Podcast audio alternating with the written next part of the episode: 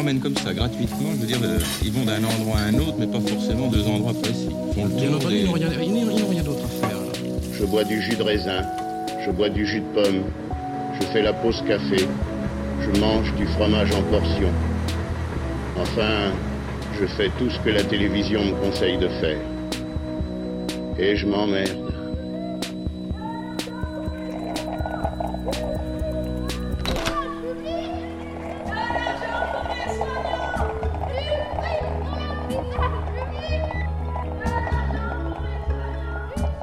Radio Monobloc. Radio Monobloc. Ces images ont beaucoup circulé sur Internet. Les scènes se passent à Milan, à Agrigent, Rome ou Sienne, au centre des villes, au balcon des grandes résidences ou dans les campagnes italiennes. À Agrigent, par exemple, ville du sud de la Sicile. La personne qui filme est elle-même sur un balcon et filme les balcons de sa résidence et des résidences autour d'elle. On compte un tambourin, deux tambourins, un accordéon. L'image pivote lentement vers la droite, on aperçoit un autre homme plus bas avec un accordéon. Un autre, hors champ, s'improvise alors chef d'orchestre.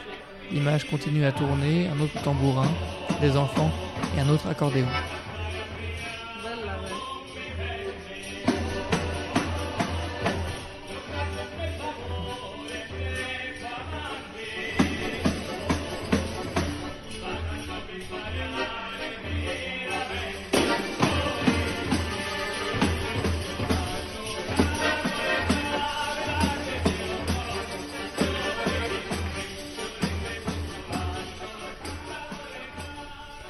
Ailleurs, dans les rues de Sienne, la nuit.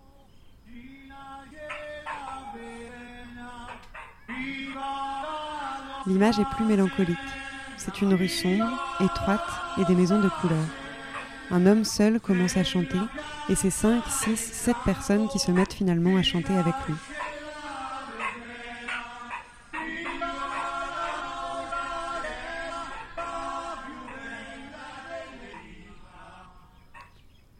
Ailleurs, dans les rues de Salerne, une ville côtière à quelques kilomètres au sud de Naples.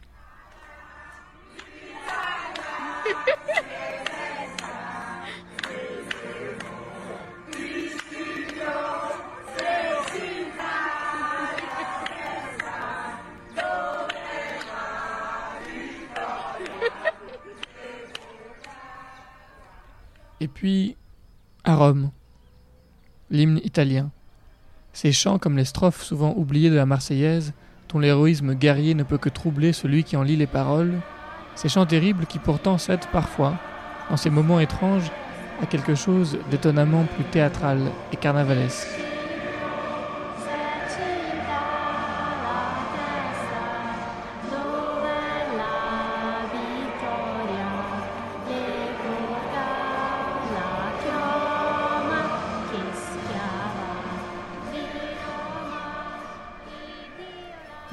Encore, Bella Ciao.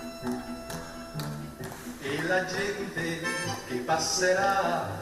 Oh bella ciao, bella ciao, bella ciao, ciao, ciao, e la gente che passerà dirà oh che bel fiore, e questo è il fiore del partigiano. Oh bella ciao, bella ciao, bella ciao, ciao, ciao, e questo è il fiore del. Tous les soirs, quand nous prenons l'antenne, quelques minutes après le début de l'émission, nous recevons sur nos téléphones les chiffres des décomptes officiels des morts quotidiens en Italie. Chaque jour, les chiffres et de l'obscur à dire. Je vous écris de Milan, d'Agrigent, de Rome, de Sienne, de Brescia, de Messine, de Modica, De Gênes, de Syracuse, de Padoue, de Venise, de Trieste, de Vérone, de Mantoue, de Naples, d'Éboli. de Turin. On lit beaucoup depuis quelques jours et depuis quelques heures qu'il y aura un avant et un après. Que cette situation inédite pour la plupart d'entre nous nous permet d'entrevoir la possibilité de nouvelles solidarités, de nouvelles formes d'entraide et d'auto-organisation. On lit aussi dans les mots de la philosophie que la situation n'a rien d'exceptionnel et qu'en tant que telle, elle n'aura aucune conséquence politique notable dans le pays et par ailleurs. Par ces temps incertains, nous préférons, quant à nous, les questions incertaines. Pourquoi il fait si sombre était le titre d'un de ses livres. Les questions incertaines comme celles qui concluent sans conclure ce texte de la romancière libanaise Dominique Hédé. Qu'allons-nous faire de cet instant unique? Le présent, on le voit bien, n'est pas encore mûr pour reléguer son proche passé à l'imparfait. Reste le temps du conditionnel. Et si l'humanité, soudain toute nue, quittait son miroir Si elle s'autorisait à ne plus exclure pour exister, à partager pour avoir Peu de chance Sans doute. Une quand même Pourquoi pas Cela s'appellerait la vie comme après. Una mattina mi sono svegliato, oh bella ciao, bella ciao, bella ciao, ciao, ciao. Una mattina mi sono svegliato e ho trovato l'invasor, partigiano portami via. Oh bella ciao, bella ciao, bella ciao, ciao, ciao partigiano, portami via che mi sento di morire e se io muoio da partigiano. Oh bella ciao, bella ciao, bella ciao, ciao, ciao e se io muoio da partigiano tu mi devi seppellir, mi seppellirai lassù in montagna. Oh bella ciao, bella ciao, bella ciao, ciao, ciao, mi seppellirai lassù in montagna sotto l'ombra di un bel fior e la gente che passerà. Oh bella ciao, bella ciao, bella ciao, ciao, ciao e la gente che passerà e dirà oh che bel fior. Oh bella ciao, bella ciao, bella ciao, ciao, ciao.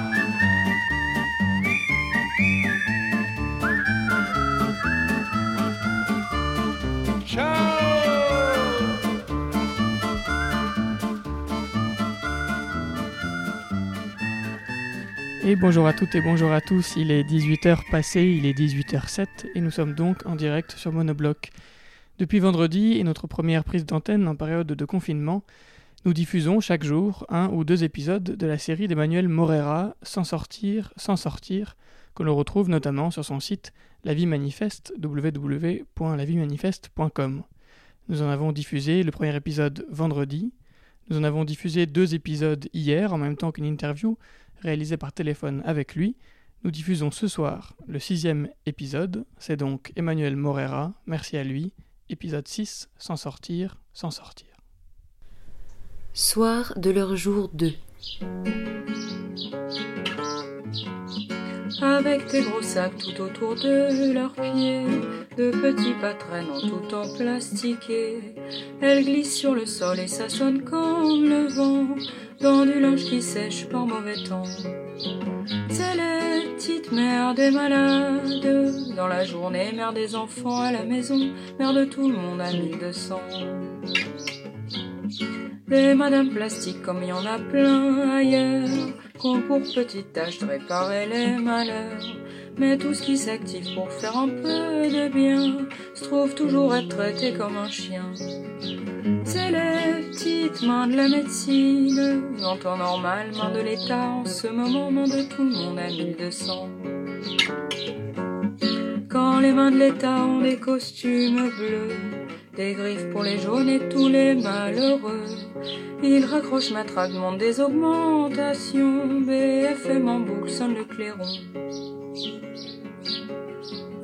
En moralité, il faudrait voir un peu si les infirmières sont les nouveaux, pas que à les recevoir comme au ministère, leur donner ce qu'elles veulent sans faire de manière.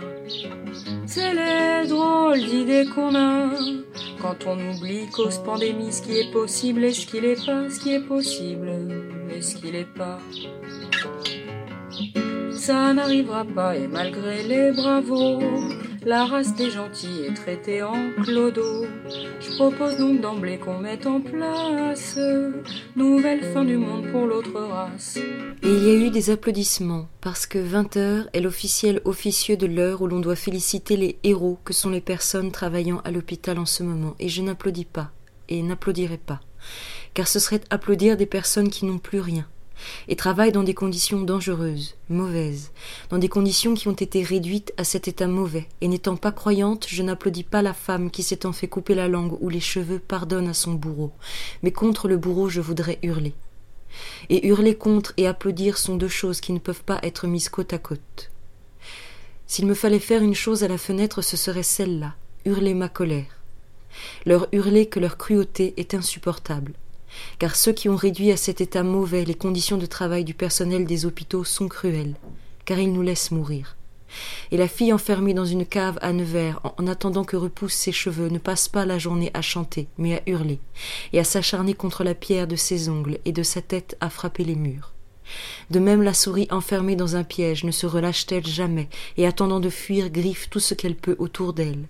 De même je nourris ma colère d'heure en heure et de jour en jour et vois comment une femme est mise à terre, est allongée de force sur un sol sale et contagieux peut-être, par le poids de trois hommes qui portent l'uniforme, que cette femme est noire, que la femme qui la défend est noire, que ce sont elles qui sont frappées et raquettées et mises au sol par les hommes qui portent l'uniforme, que ceux-ci sont cent mille, que l'hôpital promis à l'est du pays ne sera prêt que dans dix jours, qu'il aura trente places, que trente face à cent mille me semble bien cruel que trente face à cent mille me semble bien cruel. Avec des gros sacs tout autour de leurs pieds, de petits pas traînant tout en plastiqué. Elles glissent sur le sol et s'assonnent comme le vent, dans du linge qui sèche par mauvais temps. C'est les petites mères des malades, dans la journée, mère des enfants à la maison, mère de tout le monde à mille deux cents. Des madames plastiques comme il y en a plein ailleurs, qu'on pour petite tâche de réparer les malheurs. Mais tout ce qui s'active pour faire un peu de bien se trouve toujours être traité comme un chien. C'est les petites mains de la médecine, en temps normal, main de l'État, en ce moment, main de tout le monde à 1200. Quand les mains de l'État ont des costumes bleus, des griffes pour les jaunes et tous les malheureux. Il raccroche ma traque, demande des augmentations. BFM en boucle sonne le clairon.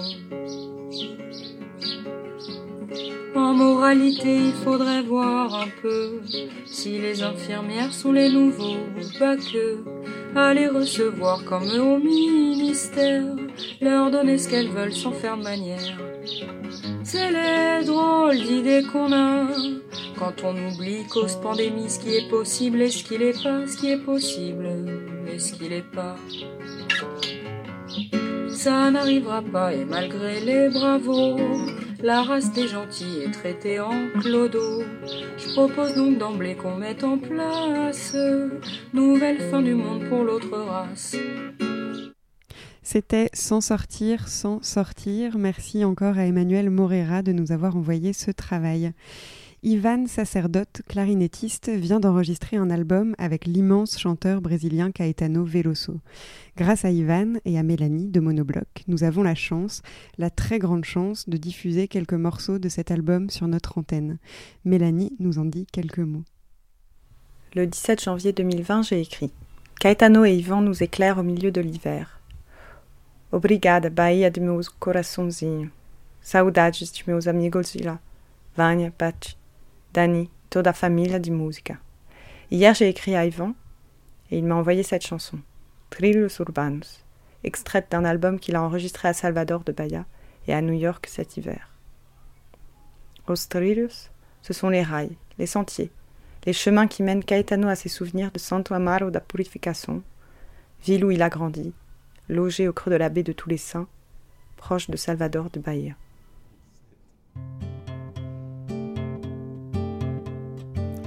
O melhor o tempo esconde longe, muito longe, mas bem dentro aqui. Quando o bonde dava a volta ali. No Cajará, o Jupinho, Tamarindeirinho, nunca me esqueci. Onde o imperador fez xixi.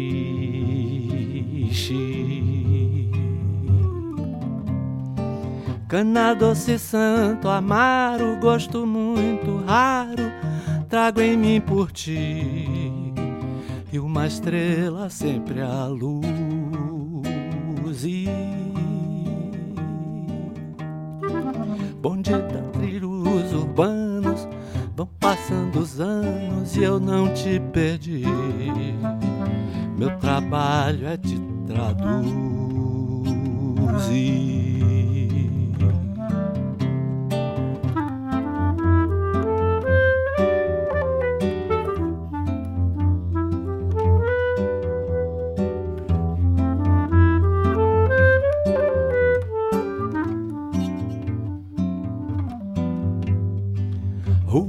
Matriz ao Conde, no tróleo, no bonde, tudo é bom de ver. São Popó do Maculele.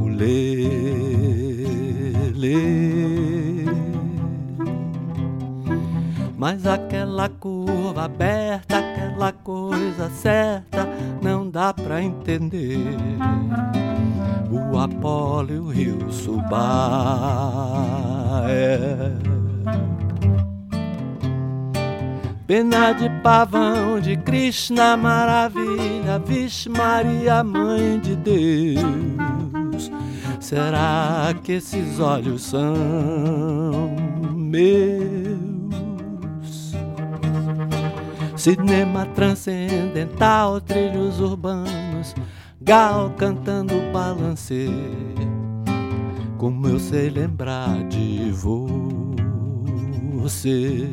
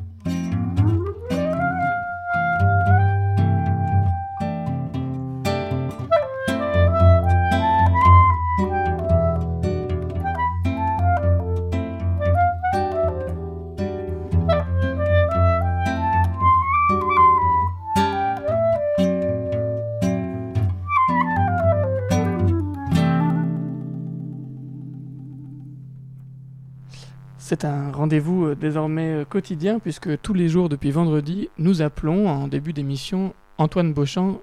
Effectivement, j'ai un grésillement dans le casque, je ne sais pas si vous l'entendez également en ligne.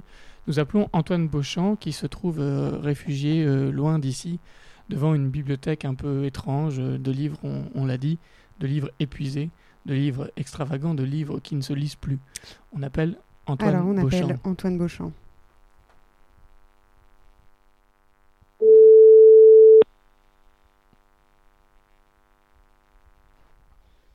Allô Antoine, est-ce que tu entends ce grésillement ou est-ce que c'est moi Bonsoir. Un grésillement Non, j'entends rien. Ah non, bah alors c'est bon. je vous entends vous, c'est l'essentiel. C'est l'essentiel. Comment ça va Ça va et vous Ça, va bien. Écoutez, tant mieux. Alors on est très très impatient de connaître la suite de ta contre-bibliothèque idéale. De quoi est-ce que tu as envie de nous parler aujourd'hui Alors là, là on part, on, on s'éloigne un tout petit peu du format livre. Ouais, C'est une liberté que je prends euh, avec moi-même. Euh, je ne sais pas si vous avez vous-même fait la collection de ces fiches, euh, que ce soit des fiches Tintin de la collection Atlas ou des fiches euh, de recettes de cuisine. La réponse est non. fiches- Voilà, bien sûr, parce que vous êtes jeune. et que voilà, il y a que moi qui faisais de la collection de timbres à 5 ans. Donc du coup, euh, on y est. à 5 ans. J'étais déjà vieux, mais je suis né vieux. Et j'espère rajeunir d'année en année. voilà.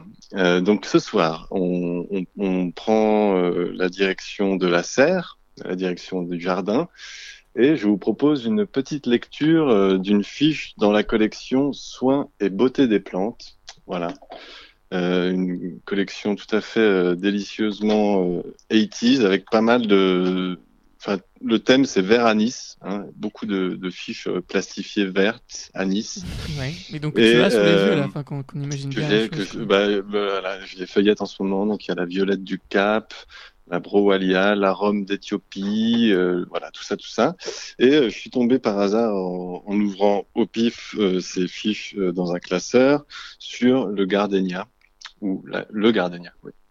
Et j'aime bien le nom de, ce, de, cette fleur à cause de la chanson que vous connaissez, de, qui a été reprise par Buena Vista Social Club. Et j'aime bien le, comme ça sonne en espagnol surtout. Donc voilà. Donc c'est vraiment, le, c'est vraiment le mot qui t'a fait t'arrêter sur cette fiche-là. Oui, parce que ça m'a tout de suite fait penser à la chanson euh, Dos Gardenias para ti. Eh oui. Quiero decir te quiero, te adoro. Voilà. Magnifique. Antoine, merci. Voilà. Et eh ben on écoute tout de Bonne suite. Bonne écoute. Merci. Ouais. Merci. Gros bisous. À bientôt. À bientôt. Salut, merci. Ciao, salut. Soins et beauté des plantes. Auteur inconnu, éditeur inconnu, date inconnue. Gardenia. Le genre Gardenia comprend 250 espèces originaires des zones tropicales, mais on ne cultive que Gardenia jasminoide. Cette plante a été l'objet d'un véritable culte. Introduite en 1763 de Chine en Europe, on l'a ensuite beaucoup cultivée dans tout le sud des États-Unis. C'était la fleur fétiche de Billie Holiday. La plante doit son nom au botaniste américain du XVIIIe siècle, Alexander Garden. Le nom de l'espèce évoque le parfum de jasmin de la fleur. Floraison. Gardenia jasminoïde fleurit en été de mai à septembre, les fleurs se succédant sur l'arbuste. Gardenia jasminoïde florida est une forme double, alors que Gardenia jasminoïde fortuniana donne des fleurs simples, très parfumées. Gardenia jasminoïde veichana a une floraison hivernale. Toutes les variétés cultivées portent des fleurs blanches qui tendent vers le crème à maturité. Délicates, elles doivent être maniées avec précaution. Dimension. Cet arbuste atteint une hauteur et un étalement de 60 cm à 1 m. Multiplication. Le gardénia se multiplie par boutures de tête en mars-avril. Prélever des boutures de 10 à 15 cm de préférence avec talons, Choisir des rameaux un peu ligneux, semi-outés. Placer en mini-serre ou en pot couvert d'un sac de matière plastique afin de maintenir une humidité élevée. Faire un arceau avec un fil de fer pour que les feuilles ne touchent pas le sac. Attacher celui-ci sur le pot avec un élastique afin de conserver une atmosphère confinée. Bouturage à l'étouffer. Retourner le sac de temps en temps à cause de la condensation qui favorise les attaques de cryptogames. Les bacs avec chaleur de fond donnent de très bons résultats. Utilisez un mélange de tourbe et de sable. La température, chaleur de fond, doit être maintenue à 24 degrés. Après enracinement, 4 à 6 semaines, placez dans une situation plus fraîche, 18 degrés. Rempoter en terre de bruyère, arroser régulièrement et faire des bassinages fréquents. Merci à Antoine Beauchamp pour ce nouvel épisode de cette bibliothèque qu'il n'a pas choisie et en même temps ces bons conseils de jardinage peut-être pour certains en ce moment. Euh, et tout de suite on écoute un nouveau morceau de l'album enregistré par Ivan Sacerdote avec Caetano Veloso.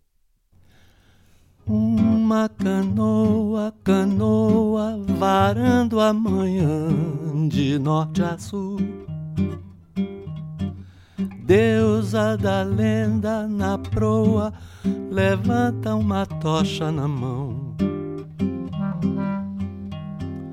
Todos os homens do mundo voltaram seus olhos naquela direção.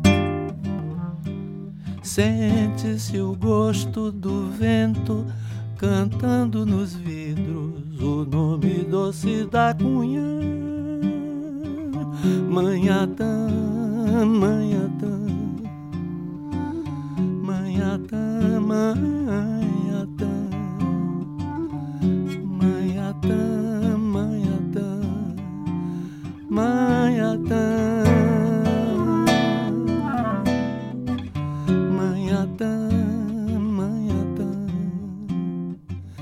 Mayata,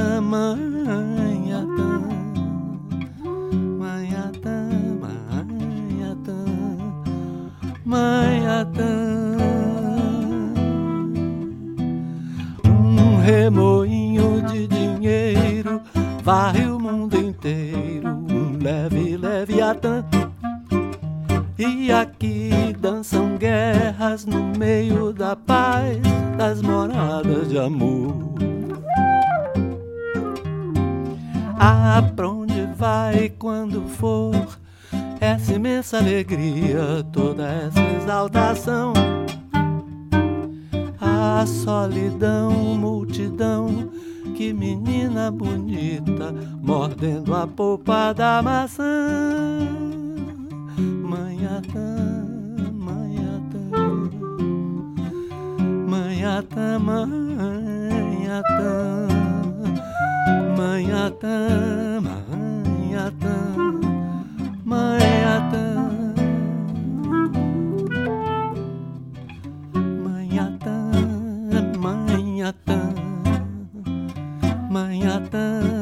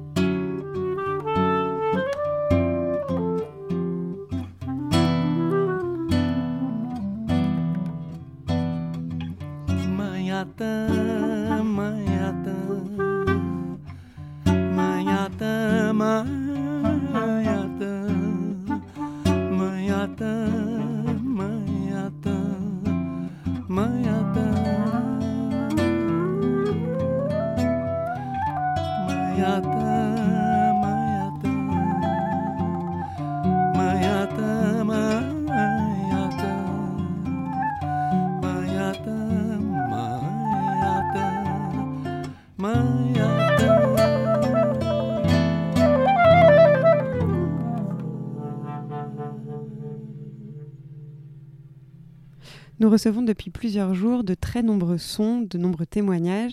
En voici quelques-uns rassemblés. Ils viennent de Maintenon, de Brest, du nord de l'Angleterre, de Corrèze, de banlieue parisienne, et nous les diffusons sur Monobloc depuis Bagnolet. Alors moi, chaque matin, j'ai l'impression un petit peu que c'est euh, comme un réveillon.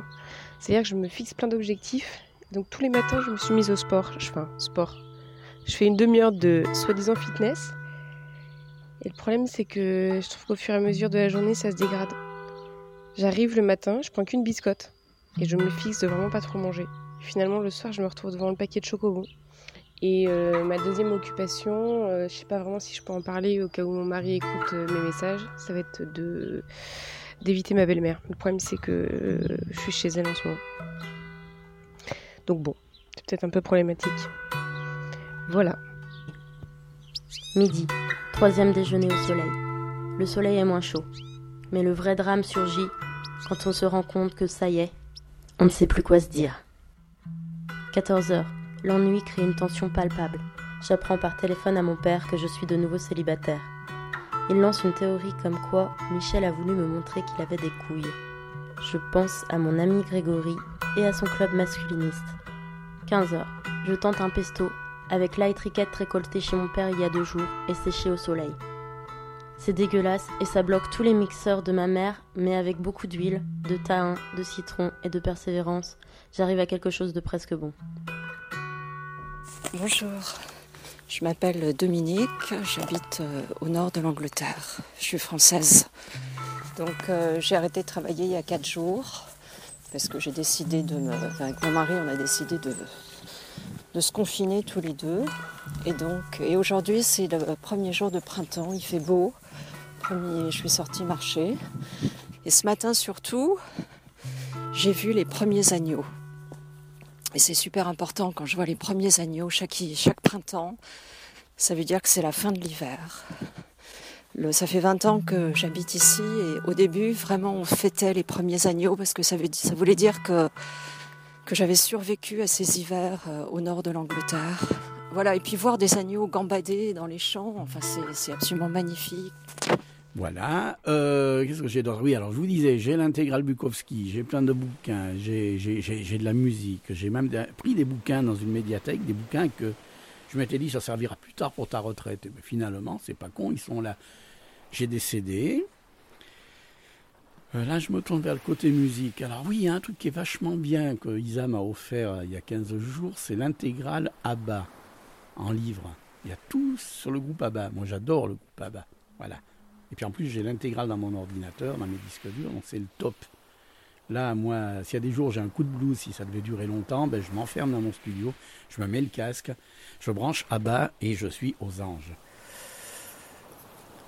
C'est marrant parce que en ces temps confinés, j'ai jamais eu autant envie d'aller au trou.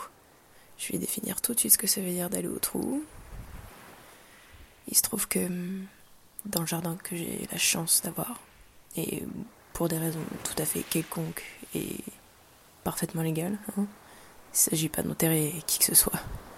Et bah, on doit creuser un trou. Et hum, faut dire que celui qui a la chance de pouvoir le faire quelques heures, il est plutôt content d'y aller dans ce trou. Ça fait passer le temps et surtout ça fait aussi passer les nerfs. Ça me fait penser à toutes ces choses qui sont renverser en termes de valeur. Sortir les poubelles, aller chercher le courrier, faire les courses, creuser un trou, toutes ces choses qu'on rechignait à faire parce que on est bien à la maison. Maintenant, on tire pile ou face pour savoir qui aura la chance de mettre un pied dehors. Bonjour chers élèves de 3e 6, j'espère que vous allez bien. Je suis désolée de ne pas vous avoir écrit plus tôt, j'ai beaucoup de mal à faire fonctionner le NT. J'espère que ça ira mieux dans les jours qui viendront. Avant que nous nous quittions, nous avions travaillé en classe sur une nouvelle notion, le subjonctif. Il faut que vous sachiez conjuguer un verbe au subjonctif présent et au subjonctif passé, mais aussi que vous sachiez le repérer dans un texte et que vous ne le confondiez pas avec l'indicatif. Pour cela, je vous envoie quelques exercices en pièces jointes. Aidez-vous bien sûr de votre leçon. Dans un prochain message, je vous enverrai de quoi travailler l'emploi du subjonctif dans les propositions subordonnées. Bon courage à toutes et à tous. N'oubliez pas de m'écrire si besoin, je reste là pour vous aider. Madame Schwartz. Bonjour madame, j'ai fait les exercices sur le subjonctif passé et présent comme vous nous l'avez demandé. Je ne vais pas vous mentir, mais j'ai un petit peu galéré sur certains exercices. Bonne journée, cordialement, Janelle. Bonjour madame, je ne peux actuellement pas avoir mon manuel de français, celui-ci étant chez ma mère, et je ne peux pas y aller car elle travaille dans un hôpital, donc les risques d'être malade sont élevés. Jade. Bonjour madame, je vais bien, j'ai bien accès à l'ENT et au cours. Cordialement, Julie. Bonjour madame, c'est moi votre élève Léa. Désolée de vous déranger, j'espère que vous allez bien. C'est pour vous prévenir que je n'ai que l'ENT de mes parents. Avant le confinement, ma mère est partie voir madame Smati pour mon ENT elle m'a donné l'identifiant et elle m'avait dit de créer un mot de passe. J'en ai créé un, mais ça marche pas. Du coup, je ne reçois pas de devoirs. J'ai reçu que la dictée, mais les autres devoirs non. Est-ce que vous pourrez m'envoyer les devoirs de mardi jusqu'à jeudi afin que je puisse les faire? Merci et passez une bonne fin de journée. Bonjour madame, je vous envoie mes exercices que vous nous avez envoyés. Bien à vous, Lucie. Mais au final, faut faire lesquels parce que j'ai déjà fait les deux feuilles. Merci. Kéane. Bonjour, je voulais vous informer que j'ai fait les exercices 2, 4, 5, 6 et 9, page 299, ainsi que les 1, 2, 5, 6 et 11, page 337. Cependant, je me demandais si au cours de cette semaine, vous nous donneriez de la leçon à écrire. J'espère que vous vous portez bien. Cordialement, Thomas. Bonjour Madame Schwartz, j'espère que vous allez bien. J'ai bien reçu votre message et les exercices. Merci pour tout. Je vous souhaite une agréable journée. Eddie. C'est quoi la question de l'article? Mathis Rocher, 4ème 5. Bonsoir Madame Schwartz, je vous affirme que j'ai une connexion et que je peux accéder à l'ENT et l'ensemble des devoirs et messages. Ma réponse est oui. Cordialement, Tristan. Oui, j'arrive à suivre les cours. Sans gamin. Bonjour madame, ça va bien, merci. Mon problème a été résolu, du coup c'est bon, j'ai les devoirs. Et du coup j'ai fait la dictée. La carte en anglais, le texte à trous en anglais également. Et en histoire j'ai rencontré un problème car je n'ai pas le début du cours et la prof a mis que la fin. Et en art plastique c'est fait aussi. Julie. Bonjour madame, je vous envoie mes exercices faits. Je n'ai pas compris l'exercice 5. Bien à vous, bonne et agréable journée, Lucie. Bonjour madame Schwartz. J'ai fait votre dictée et j'ai eu neuf fautes. Des fautes assez bêtes. Veuillez la prochaine fois me trouver une dictée de CP. Merci de votre compréhension. Cheyenne. Bonjour madame, je n'arrive pas à lire la dictée car le site me dit que la page demandée n'existe pas. Est-ce que vous pouvez m'envoyer un autre lien s'il vous plaît? Cordialement, Hugo. Bonjour, j'ai fait 14 fautes. Bonne journée, Sandra. Bonjour madame, c'est Guy. Bonjour madame, moi concernant le subjonctif, j'ai pas de problème. Bertrand.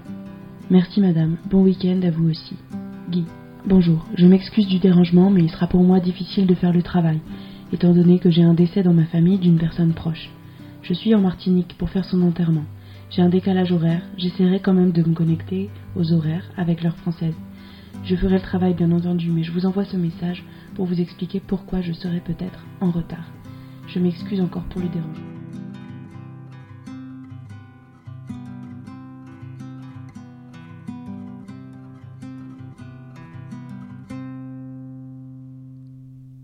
Merci à Marie Schwartz et à ses élèves, à Eugénie Aubanton à Maintenon, à Adèle de Radio Piquet à Brest, à Dominique Plusquois dans le nord de l'Angleterre, à Sylvain Perge qui nous envoie sa voix et des ambiances sonores depuis la Corrèze, à Laura Plisson dont on peut écouter In Fiction sur SoundCloud.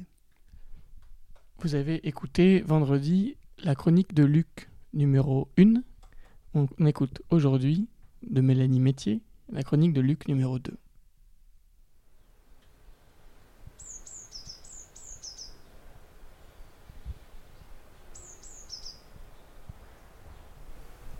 Chronique de Luc II.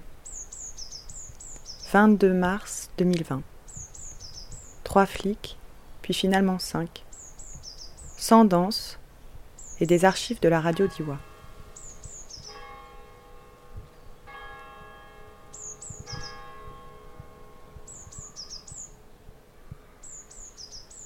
Moi, j'habite ici depuis 2011.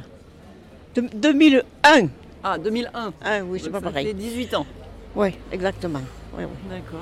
Puis maintenant, je suis la maman de Chantal, le relais du CLAPS. Alors je fais les courses, là je vais faire une course pour elle. D'accord, vous êtes bien active. euh, Ah ben je marche beaucoup. Je fais- Ce matin j'ai fait mes 3 km.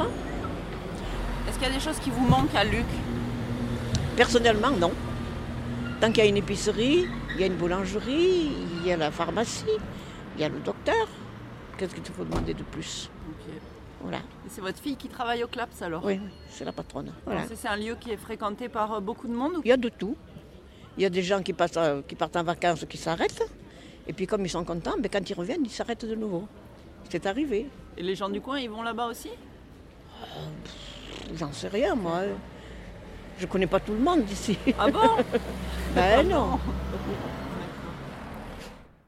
Le paysage, l'âme du village, les gens, euh, les commerces. Presque tout, ouais, presque tout. L'âme du village. Bah alors comment on vit l'hiver à Luc-en-Biwa Ben, près du feu, puis on emmène son bras zéro. Qu'est-ce qui fait euh, société ici? Serait c'est vraiment- plutôt les bars, déjà, en premier lieu, qui font Les le deux? relais- Les deux, ouais, ils font relais plus ou moins. Enfin, les gens se rencontrent euh, dans ces lieux-là. Donc c'est là qu'il y a l'échange d'informations. J'habite sur Luc depuis trois ans. J'ai barulé pendant des années, 8 ans dans un camping-car, où j'ai fait un peu toute l'Europe. Et puis, à force de passer dans le coin, j'ai apprécié les montagnes. J'adore le Claps. Hein, les boulets, c'est le saut de la Drôme. C'est des endroits magnifiques qui ont un, caractère exceptionnel. Et j'aime, j'aime cette ambiance, cette terre pure. C'est moins tourmenté que dans les grandes villes que j'ai pu traverser ou d'autres pays. Donc je suis bien, je m'y sens bien. Je suis heureux comme un poisson dans l'eau.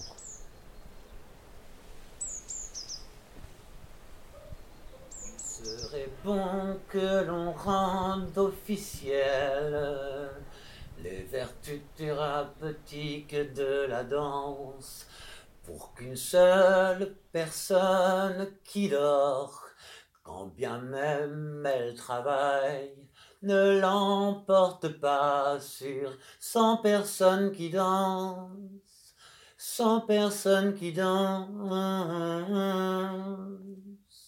Il y a la danse dans ce qu'on sent, il y a la danse dans ce que l'on touche, à l'évidence, avec la cadence, à l'évidence, avec la cadence. La la la la la la la la la la. Nabala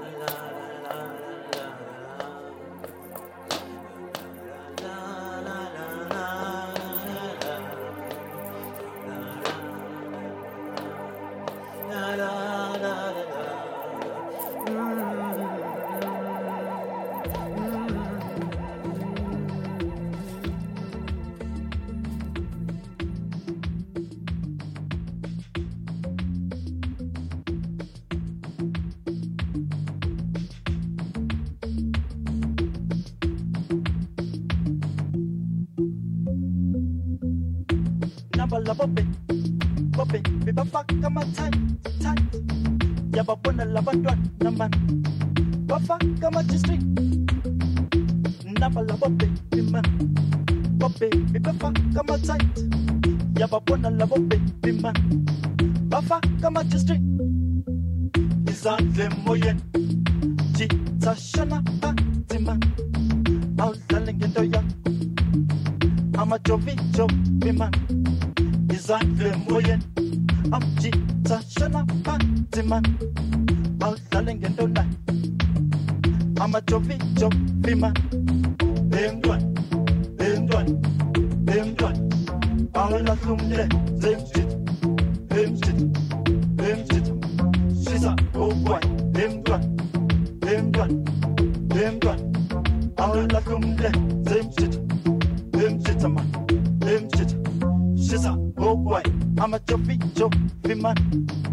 I'm a Jovi, Jovi man. I'm a Jovi, Jovi man. I'm a Jovi, Jovi man. Jovi, Jovi, Jovi. I'm a Jovi, Jovi man. Jovi, Jovi. I'm a Jovi, Jovi man. Il a des moyens, il a des bâtiments. I'm a Jovi, Jovi, Jovi. I'm a Jovi, Jovi man. Il a des moyens la de Fatima. Al Galingendu. I'm a Jovi, Jovima. Jovi.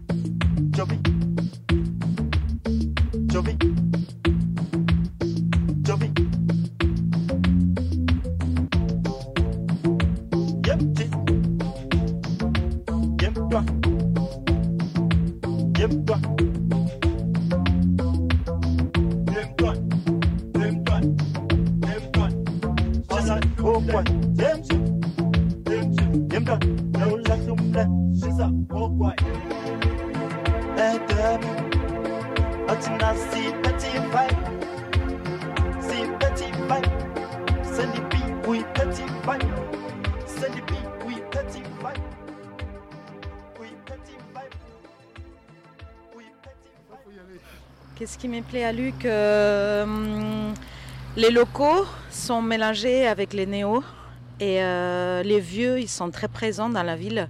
enfin dans le village. Quoi d'autre euh, qui me plaît? Parce qu'il y a plein de trucs qui me plaît pas. il y a plein de trucs qui me plaît.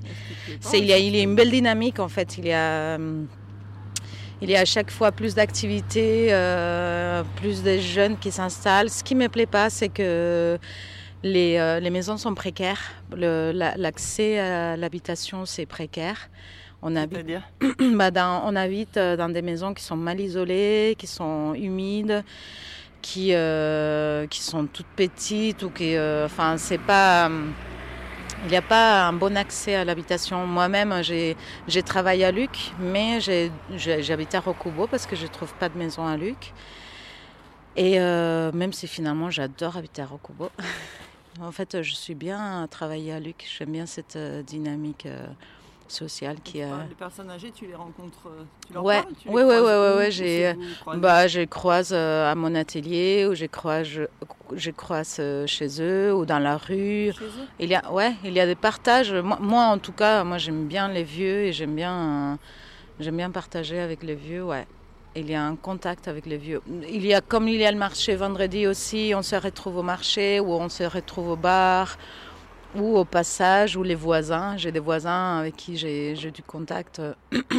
ouais, c'est agréable. J'aime bien ce côté-là. Ou aussi les, les jeunes euh, locaux, je sais pas comment on dit, mais les autochtones.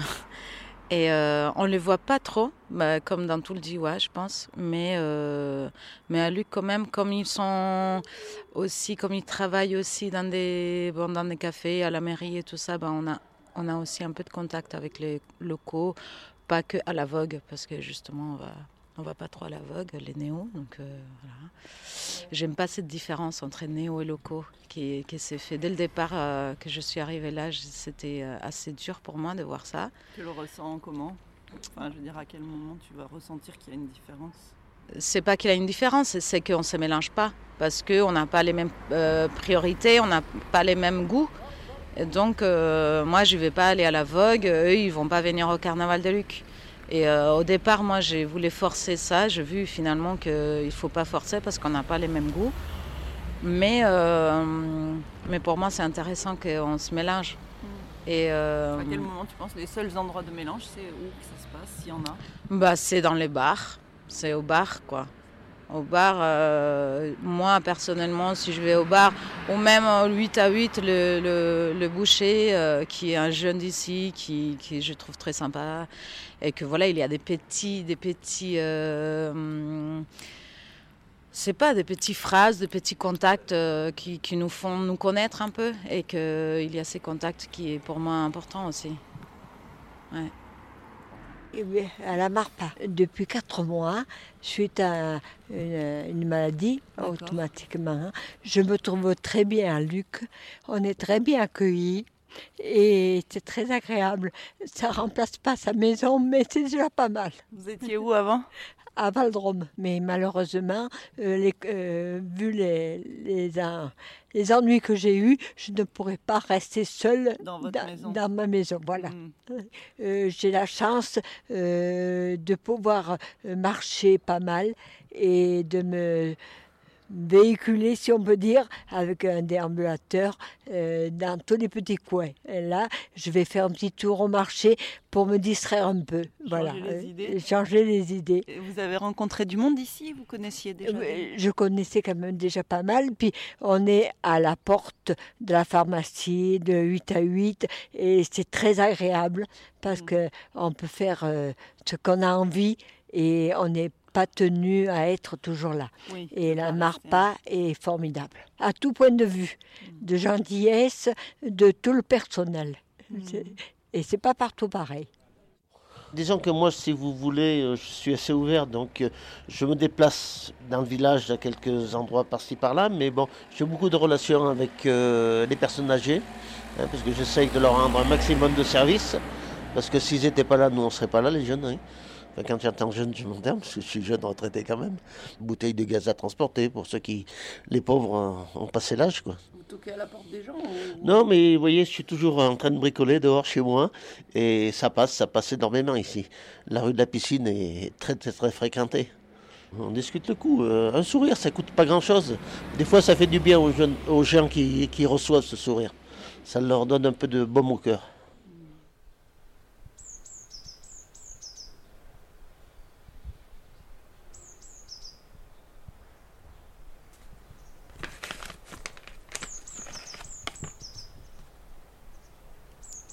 Ciao Manu.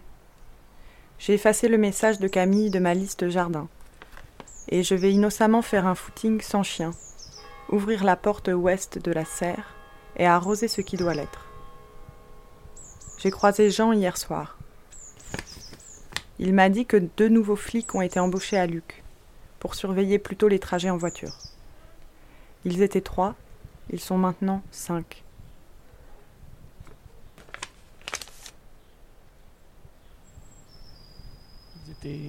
Ils étaient trois, ils sont maintenant cinq. Et de Luc, on va tout de suite au 130 rue de Noisy-le-Sec. 21 mars, 130 rue de Noisy-le-Sec. Alex a trouvé une cassette dans la rue.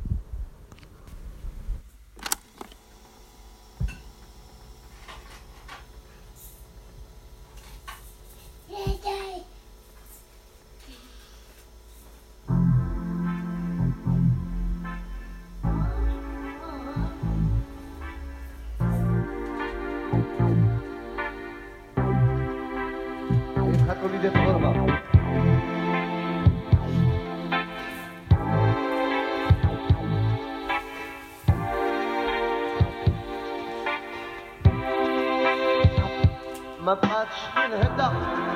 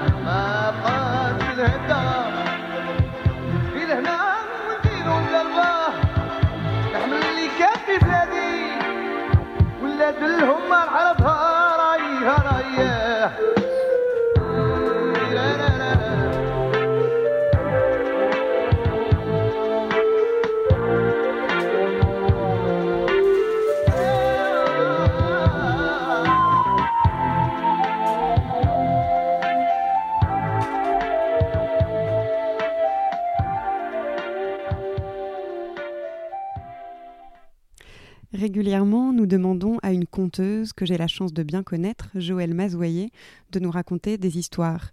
Depuis son appartement à Orléans, elle les choisit pour monobloc et compte, confinement oblige, par téléphone. Aujourd'hui, j'ai pensé vous parler d'un conte d'Edgar Poe. Alors d'abord un petit mot sur Edgar Poe peut-être quand même? Avec plaisir. Donc euh, États-Unis, 19e siècle.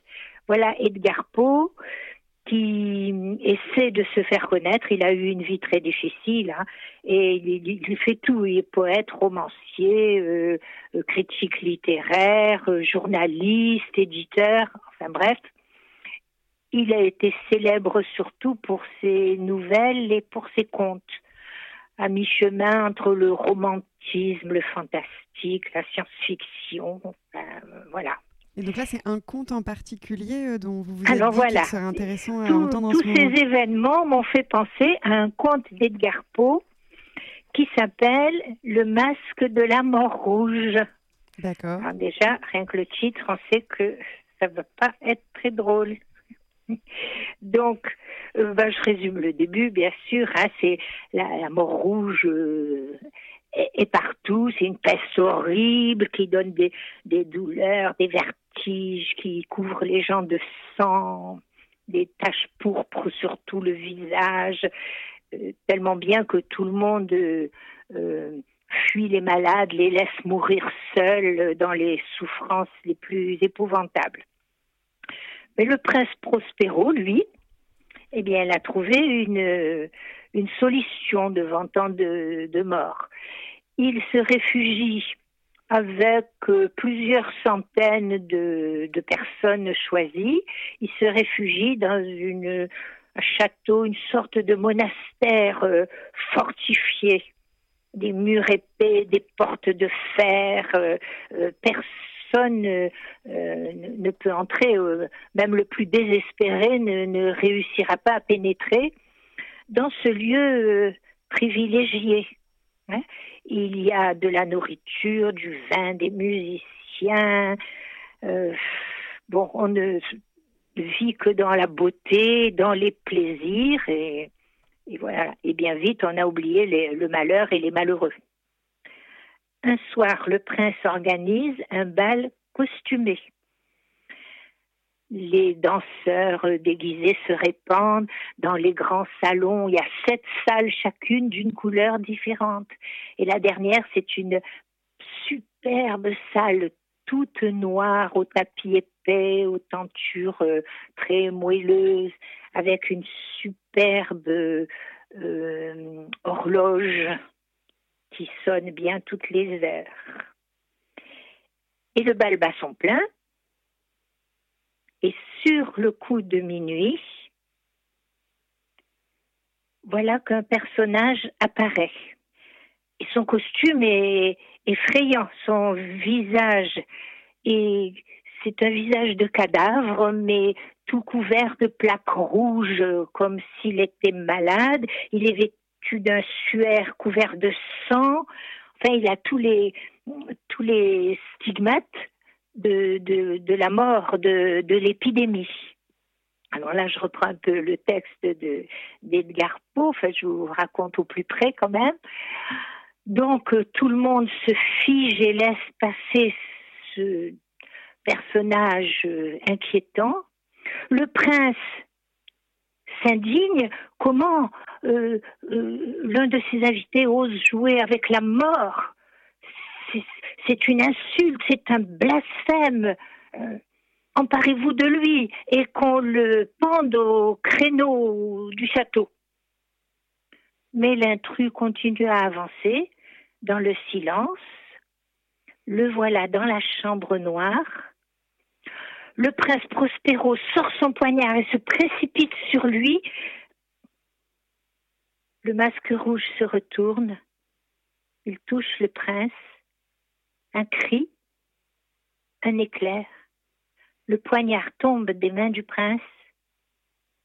Le prince Prospero s'écroule mort sur le tapis noir. Les plus audacieux des danseurs s'avancent, ils saisissent l'inconnu, ils arrachent sa cape, ils arrachent le masque rouge.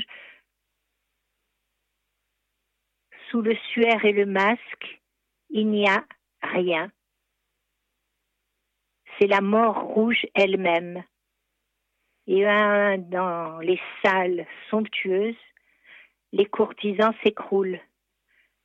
Partout, les tapis se couvrent d'une rosée sanglante. L'horloge d'ébène s'arrête.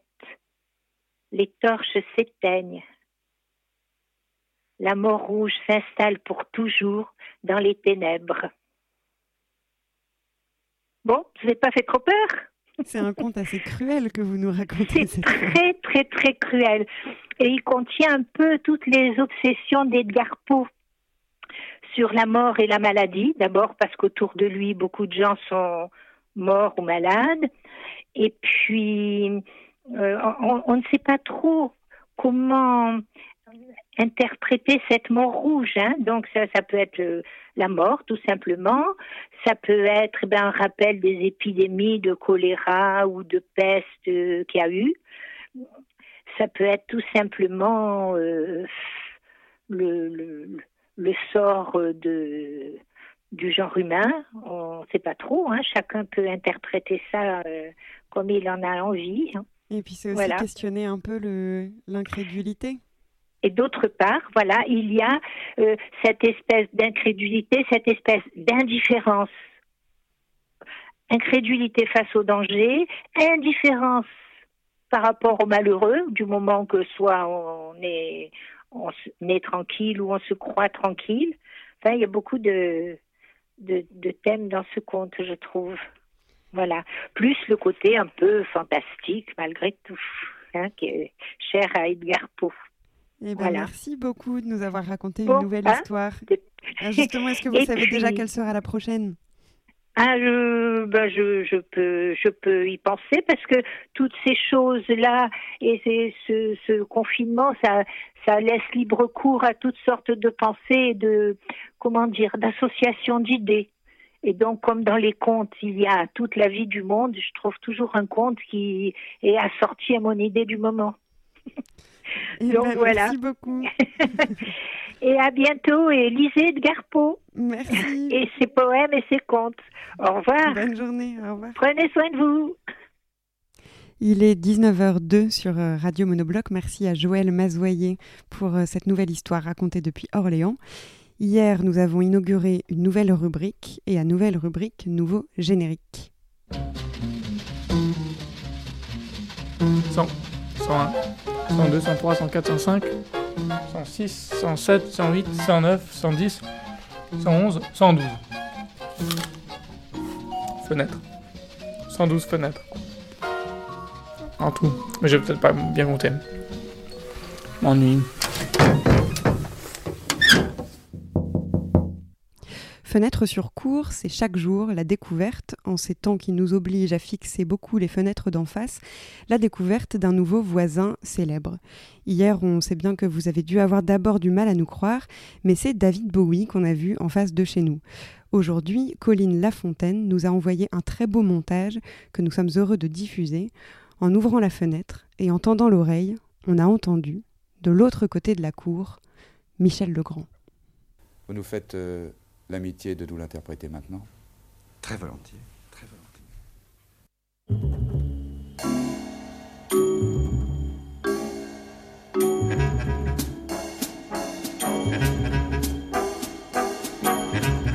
Aujourd'hui, il n'y a pas de musique à la C'est la musique qui est renouvelée.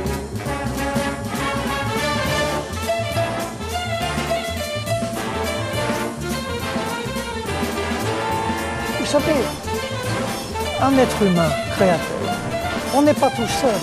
C'est-à-dire qu'on est déjà plusieurs soi-même.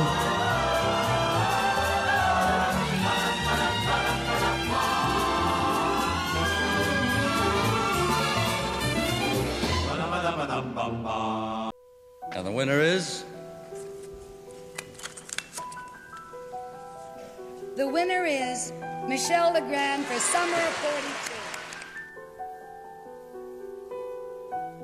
And also, I want to thank uh, you know many people that we don't thank very often or not enough often to me, which are all the musicians, all the marvelous musicians that you have in California. Thanks, all of you. C'est ça, la, la musique, c'est jouer. Attendez, la vie, Ouais. c'est jouer. Je trouve que ce qu'on fait dans la vie, ce sont des jeux.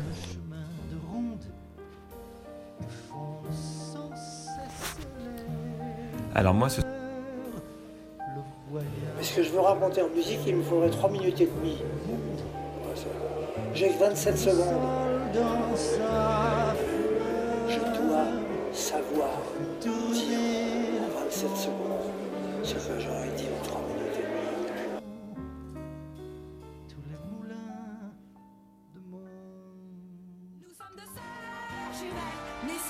Puis je vais le voir, je dis déjà que c'est un musical.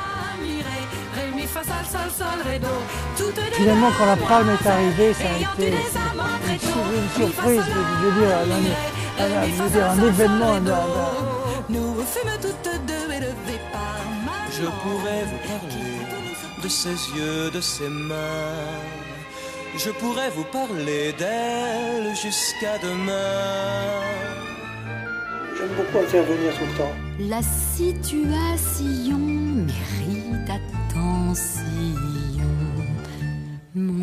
C'est magnifique au cinéma, c'est que on participe à l'œuvre. Vous aimez votre père, je comprends. Quelles que soient vos raisons, quelles que soient Écoutez, d'abord, il faut une bonne musique. Oui. Il faut un bon film. Bon, le cinéma, c'est la vie. Merci, au revoir. On dit parfois, on dit parfois des preneurs de sons de radio qu'ils sont des chasseurs d'orage. Il se dit de la Corrèze comme des Cévennes, des bassins, des plateaux, des cuvettes, de beaucoup des paysages de France, il se dit qu'il n'y a nulle part ailleurs de pareils orages. Chaque ville, chaque région, chaque campagne a ses orages. Ici, celui que nous a envoyé Sylvain Perge.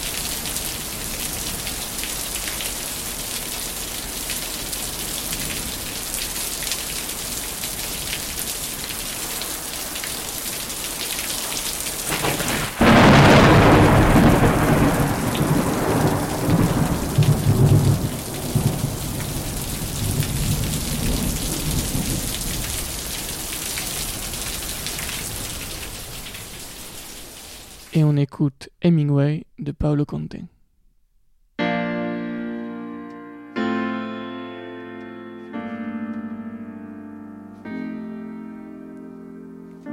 oltre le dolcezze dell'Arisbar e le tenerezze di Zanzibar c'era questa strada, oltre le illusioni Timbuktu e le gambe lunghe di Babalu c'era questa strada questa strada zitta che vola via come una farfalla, una nostalgia, nostalgia al gusto di Curaçao. Forse un giorno meglio mi spiegherò. za za za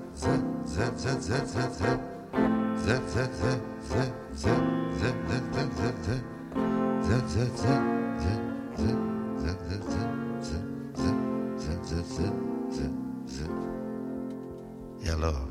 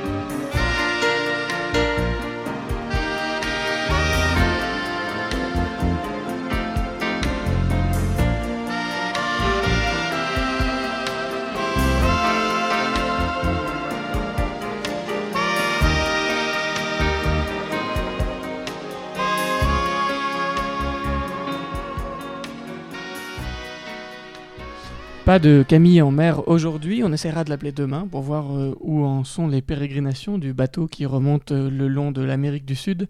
Pas de Camille en mer aujourd'hui, mais Jimmy, Jimmy qui se trouve également sur un bateau. Ben oui, on, avait quand même envie d'être sur un bateau aujourd'hui, alors euh, on est en ligne avec, euh, avec Jimmy qui est sur un bateau scientifique qui était censé partir beaucoup plus loin mais qui est bloqué à Boulogne-sur-Mer, je crois. Allô Jimmy? Allô? Mais euh, en fait, on va passer à table dans pas longtemps, donc euh, je sais pas. J'espère qu'on sera pas coupé. Ah merde, bah au pire on le sera. Hein. non mais comment ça va? En fait, ouais, ça va. Il y a un mec qui sonne un coup de trombone quand le, quand le repas est prêt. Donc euh, je vais devoir. Enfin, on va voir quoi. Peut-être qu'il va y avoir un coup de trombone en cours de route. Tu penses qu'on va l'entendre? Euh... ah, là, il y a peut-être juste quelqu'un qui a dit à table, mais je suis pas sûr. Oui, ils le répéteront. Ils m'appelleront sur la VHF, euh, sur la radio. S'ils ont besoin de moi. Ouais, et je crois qu'il a même pas crié, il a juste murmuré un à table. Où est-ce que où est-ce que t'es la raconte alors Alors, là, je suis euh, à Boulogne-sur-Mer. Ah, vous êtes bloqué dans le port Euh, ouais, on est bloqué dans le port, dans un lieu vraiment parfait pour euh, vivre une fin du monde euh, euh, hyper ciné, ciné, cinégénique. Euh, c'est autant un bonheur qu'une horreur de carnage. C'est hideux, c'est tellement laid. Mais On mais- est euh, alors là déjà je regarde pas depuis mon hublot. Donc moi je suis dans une petite cabine bâbord. Ouais. Ok. Je regarde par le hublot et là j'aimerais vous envoyer une photo quoi. Je- on est devant l'usine Findus. Donc c'est à dire qu'en fait jour et nuit, jour et nuit t'as des odeurs de poisson pané qui qui rentrent dans le bateau. Et en fait euh, c'est moi je trouve que c'est hyper agréable d'avoir ces odeurs de poisson pané parce que il y a un côté euh, c'est des, des petites madeleines quoi. C'est-à-dire que tu j'ai l'impression de j'ai l'impression de sortir de l'école Verbois à 11h30 et que je vais manger chez mon pote Samuel Vert euh, et sa mère aura fait des poissons panés quoi. Donc il y a, il y a quelque chose de tu vois le lieu est hostile mais euh, il y a quelque chose de très euh, familier. Et puis c'est quand même assez formidable d'être bloqué en mer en face d'une usine de poissons panés quoi. Enfin tout la boucle Ouais. est bouclée quoi. Alors, alors apparemment Boulogne c'est c'est le plus grand port de pêche de France. Ouais. Donc il y a énormément de, de marailleurs un peu partout autour, énormément de hangars. Et en fait, je pense qu'en période de non euh, hum hum, euh, il va y avoir une grosse activité de camions qui doivent passer, etc. Et, euh, et voilà. Donc là, nous, on est, euh, on est donc sur le, sur le port de Boulogne, dans le bassin Napoléon. Et à côté de nous, il y a le Plastic Odyssey, qui est un bateau qui est rempli d'amiante et qui attend de se faire désamianter. Ouais, donc, donc voilà. Mais attends, mais raconte alors pourquoi est-ce que vous vous retrouvez bloqué au port? Pourquoi vous n'êtes pas en mer? Eh ben, on n'est pas en mer parce que parce que le, le moteur déjà fonctionne pas. Ouais. Euh, et euh, donc ça c'est le premier truc. Mais surtout en fait on est on est bloqué là quoi. Moi je suis arrivé, j'ai embarqué le jour du confinement. Donc je suis vraiment passé euh, entre les mailles du filet quoi, si je peux me permettre.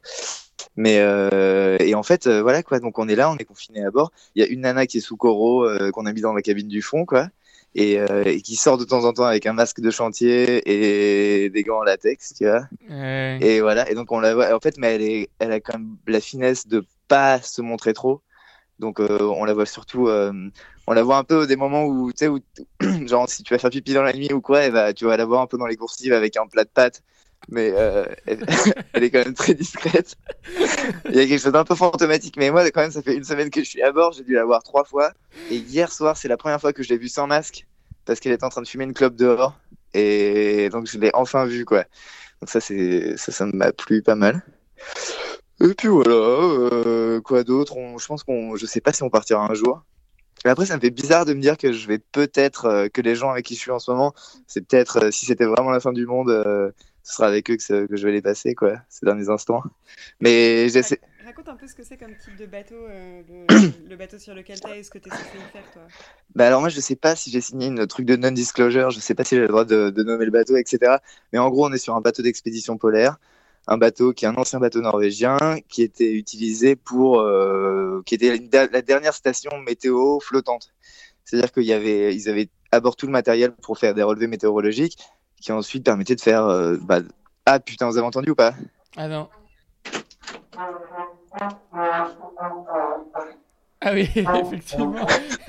ah oui, mais c'est le- c'est un trombone qui est, comment dire, qui est au trombone, c'est que le poisson fendu, c'est ton poisson, quoi. Alors en fait, euh, le problème avec ce trombone, vraiment un ventre qui gargouille, c'est incroyable. Mais en fait, ce qui est pas mal avec ce trombone, c'est surtout que euh, c'est pas toujours le cuistot qui souffle à l'intérieur. Tout le, c'est celui qui est le plus fin et qui voit que c'est prêt, qui souffle dedans. Donc je pense qu'on va tous se refiler le, le coraux ou autre chose avec ce truc parce qu'il y a un embout pour tout l'équipage et on est quand même 8 à souffler dans ce truc. Donc bon, voilà. c'est dramatique ce que tu décris.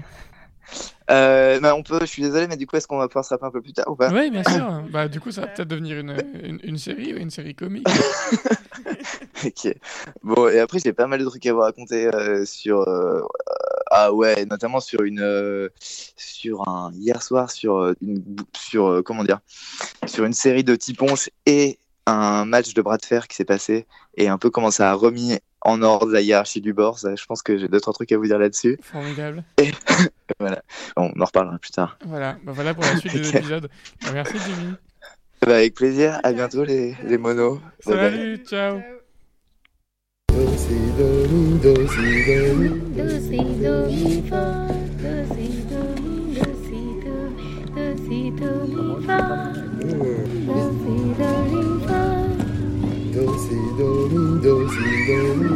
dosido mi fa dosido mi fa dosido mi fa dosido ri fa dosido ri dosido ri dosido mi fa dosido ri dosido mi fa dosido mi fa dosido ri fa dosido ri dosido ri dosido ri fa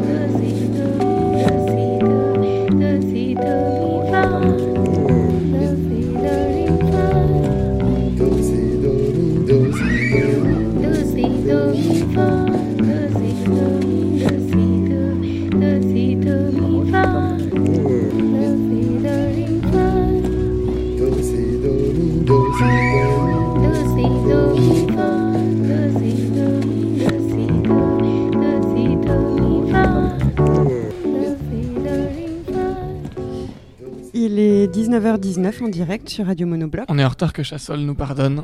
Oui, on est vraiment désolé de pas pouvoir laisser cette chanson en entier, mais Monobloc pour les quelques minutes qui arrivent est un peu sans filet. Et un rendez-vous téléphonique. On a un rendez-vous téléphonique. Euh, Clément nous a envoyé un contenu surprise qu'on n'avait pas le droit d'écouter avant, Ouais. mais on a simplement le droit de l'appeler avant de le diffuser. Donc, On l'appelle. on l'appelle.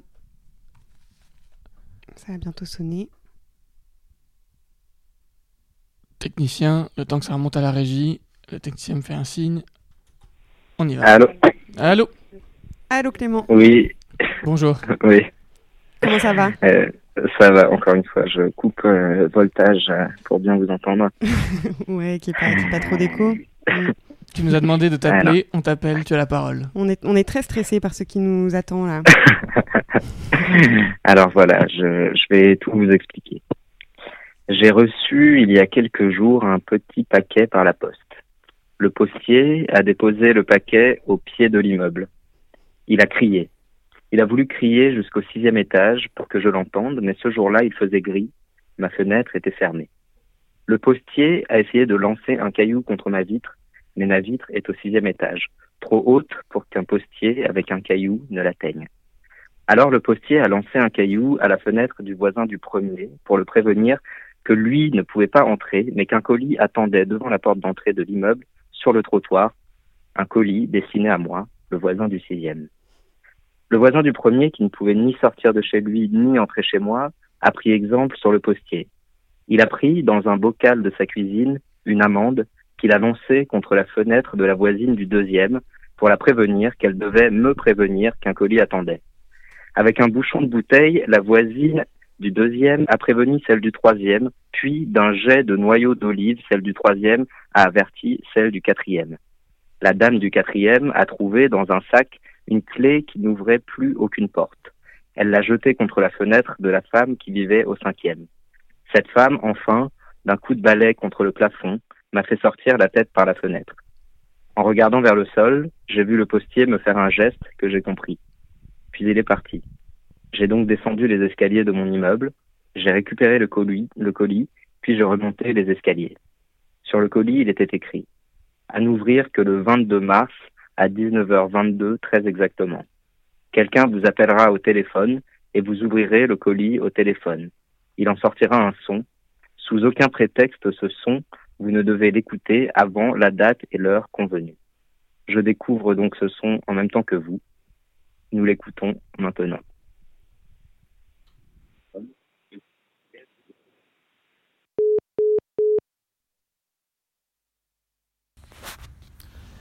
Alors moi ce soir j'ai un petit message personnel. Ça sera rapide et j'espère suffisamment audible pour en faire un bon moment. C'est à vous que j'ai décidé de m'adresser. À toi chèvre, à toi Mimi, à toi Greg. Je suis à peu près sûr d'ailleurs que vous m'écouterez. Et puis aussi à vous Nain et Tristan, en espérant bien sûr que vous soyez branchés sur zone en ce moment, bien au chaud sur vos balcons. Comme tout un chacun aujourd'hui, j'ai des journées à occuper. Alors assez naturellement, je me suis mis à rattraper le temps perdu. J'ai commencé bien en tête parce qu'il me semblait être le plus important. Je me suis mis à faire mon grano à la maison. J'ai enfin pris le temps de comprendre comment je devais trier mes déchets, poubelle jaune, poubelle verte. Et puis surtout, j'ai décidé de me marier, vraiment. Aujourd'hui, j'aimerais profiter de votre antenne pour vous dire à vous cinq à quel point j'aimerais vous avoir près de moi. Le week-end du 29 mai 2021, sur la petite commune du Castellet, dans le Var, pour fêter ça en famille, tous ensemble. L'image est assez simple. Reprendre tout ce qu'on fait ici si bien, mais là-bas, à l'air libre, au soleil, et bras dessus bras dessous. Vous êtes les seules personnes qui, à ma connaissance, utilisent encore des agendas papier. Moleskine pour certains, recyclé pour d'autres, mais dans les deux cas, l'idée est la même. Faites une petite croix. Mais 2021, le rendez-vous est pris, c'est c'est le rendez-vous le plus lointain de ma vie, mais je le note. J'ai pas encore d'agenda pour 2021, mais on sera là. Bravo, merci Raph. Merci, merci Clément et merci à l'olive qui a permis l'amende, qui a Moi, permis la pas- clé. Je suis pas là, moi. Je suis. euh, Non, j'ai j'ai un truc. J'ai euh, un cours de yoga. mais euh, mais c'est pas grave, on, on fera un autre truc. On est très en retard. Qu'est-ce que qu'est-ce qui nous attend Merci maintenant Raph pour ce courrier. Et ben maintenant, on va écouter euh, une formidable fiction radiophonique qu'on a reçue. Mais alors, on va peut-être rappeler Clément parce que c'est lui qui voulait nous en dire un mot. Alors, je, je le rappelle en direct en espérant qu'il soit toujours près de son téléphone. On le rappelle très rapidement. On, est On dans va écouter un, un polar fiction formidable qui s'appelle Kyla Brinks. Mais on va demander à, à Clément de nous préciser tout ça s'il Je décroche. serais capable de pas décrocher. Bon, au cas où il décrochait pas, est-ce que quelqu'un peut dire un mot de ce polar?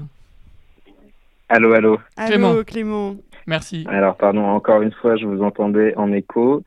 Ouais, alors, Euh, on vient, on vient d'écouter ce, ce courrier magnifique de Raph et on avait Ouais. encore besoin de toi pour euh, introduire pour nous Kyla Brinks, la très belle euh, fiction radiophonique qu'on va entendre après. Eh ben, écoutez, euh, pardon, une seconde. Voilà. Écoutez, Kyla Brinks, euh, c'est une, une très belle fiction radiophonique, euh, comme tu l'as dit, un polar radiophonique euh, plus précisément, qui nous a été envoyé il y a quelques jours par Amaury Ballet et euh, qui ne l'a pas réalisé seul. Donc, je, je cite maintenant tous les participants de cette création. Donc, Amaury nous dit voix Sarah Christiane et Basile Lambert, création sonore Baptiste Tan, texte et réalisation Amaury Ballet.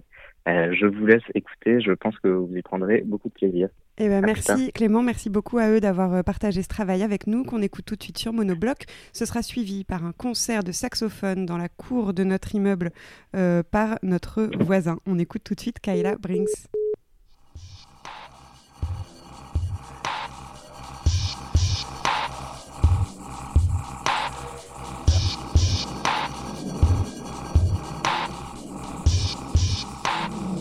Kayla Brinks. Un texte d'Amaury Ballet, lu par Sarah Christian et Basile Lambert. Création musicale, Baptiste Tanet et Jocelyn Perrier. Quand l'esprit de vengeance domine l'homme, il n'est plus accessible à aucun autre sentiment. Dostoïevski, Les carnets du sous-sol, 1864.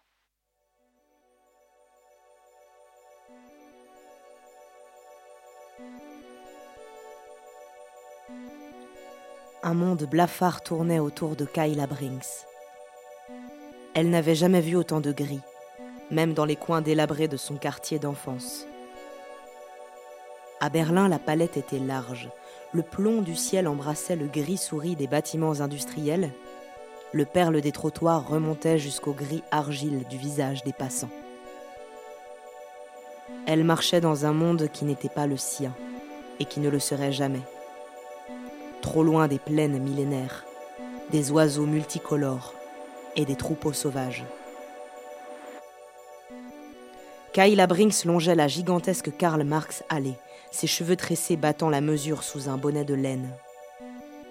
Elle passait sans voir la peau de la ville, les cafés nostalgiques, les mendiants de novembre, les affiches vantant les courbes adolescentes, les lumières sur la Spree, le sourire des inconnus. Les courrivourses tournaient sur les étals et rythmaient les pas de filles venues de pays plus pauvres pour vendre leur chair sur le trottoir. Kayla avait l'impression d'être un fantôme, ne sachant plus si le froid était dû au temps ou à la nuit qui s'annonçait. Elle tenta de se concentrer sur sa mission et sur ses justifications, mais l'esprit pragmatique de grand-mère Angèle ne la lâchait pas. Kayla, tu as perdu à partir de l'instant où tu uses des mêmes armes que tes adversaires. Une politique de la terreur ne peut pas triompher. On ne bâtit rien sur des cendres.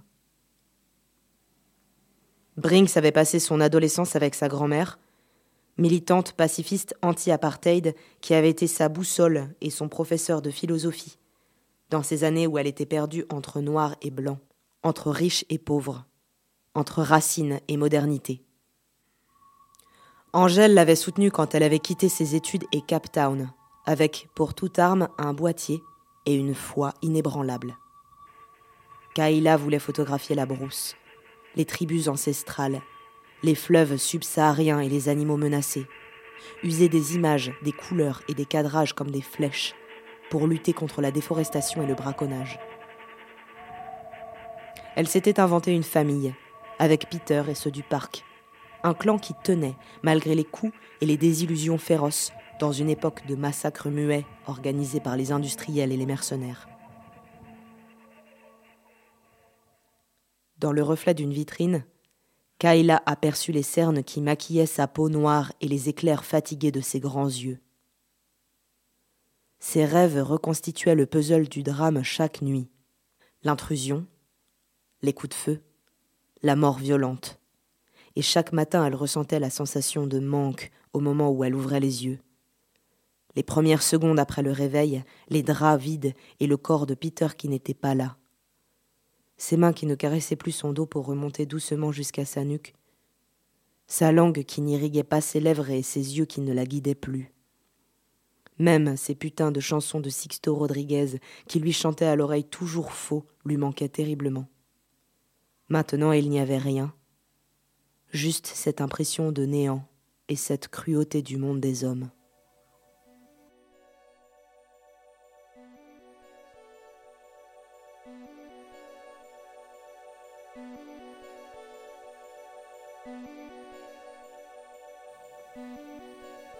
Kaila traversa le carrefour à l'angle de Frankfurter Tor et de la Warschauer Straße. Les flocons de neige commençaient à tenir sur le trottoir. Son contact lui avait indiqué un immeuble ouvert aux quatre vents et elle aperçut un homme vêtu d'une veste en jean à col fourré qui attendait sous un porche. Il lui fit un signe de la tête et elle lui emboîta le pas.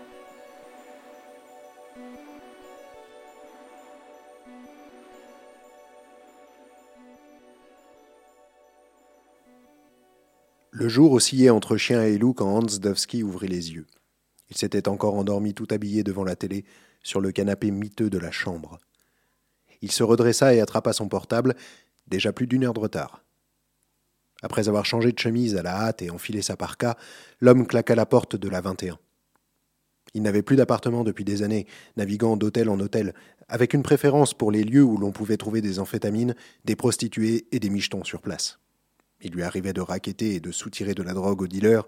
En revanche, l'inspecteur Dovski mettait un point d'honneur à payer les services sexuels. Il mit un certain temps pour traverser Berlin, et surtout pour garer sa polo près du commissariat de Potsdamer Platz. Depuis sa dégradation quelques années plus tôt, Hans n'avait plus de place réservée sur le parking. L'homme monta jusqu'à son bureau sans dire bonjour à ses collègues et aucun ne leva les yeux dans sa direction. Dovski avait toujours dégagé cette impression sur les autres. La mine renfrognée, les cicatrices sur son visage, la barbe déséquilibrée et les 120 kilos qui enrobaient son mètre 90 n'étaient pas une invitation à la plaisanterie.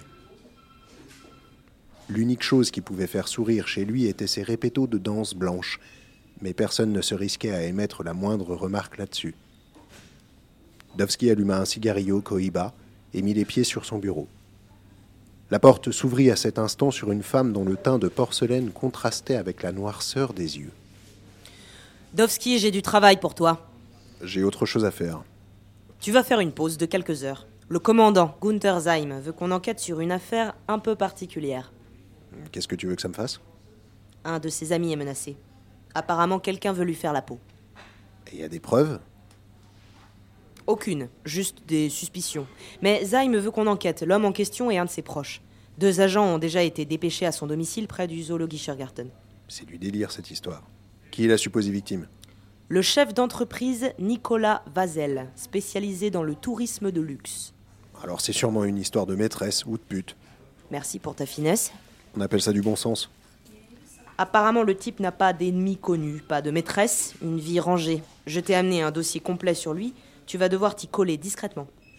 Ah, merci d'avoir pensé à moi, mais il vaut mieux laisser ça à quelqu'un de plus frais. Ce n'est pas une demande, c'est un ordre. On va encore perdre une nuit à s'occuper d'une affaire minable. Avec des flics comme toi, London, les vrais salopards peuvent dormir tranquillement. C'est sûr que tu es un flic modèle La mère de Marco Torte doit penser cela chaque fois qu'elle se rend sur la tombe de son fils. Hé Continue sur ce ton et je réduis ce commissariat en miettes. Tu penses effrayer Kidowski C'est fini le temps où tu bossais pour la Stasi, alors tu vas enquêter rapidement si tu ne veux pas que je te vire sur le champ. Et tu mets un cigare. C'est fini les passe droits.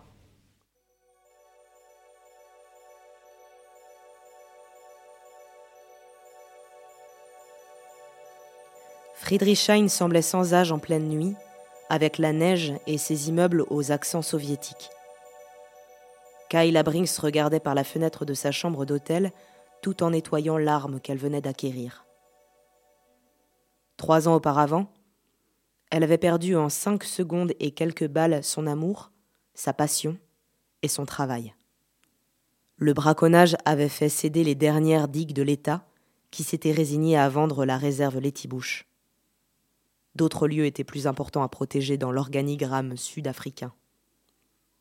Trois braconniers avaient été reconnus coupables et emprisonnés. L'affaire semblait classée. Pourtant, certains employés du parc étaient circonspects.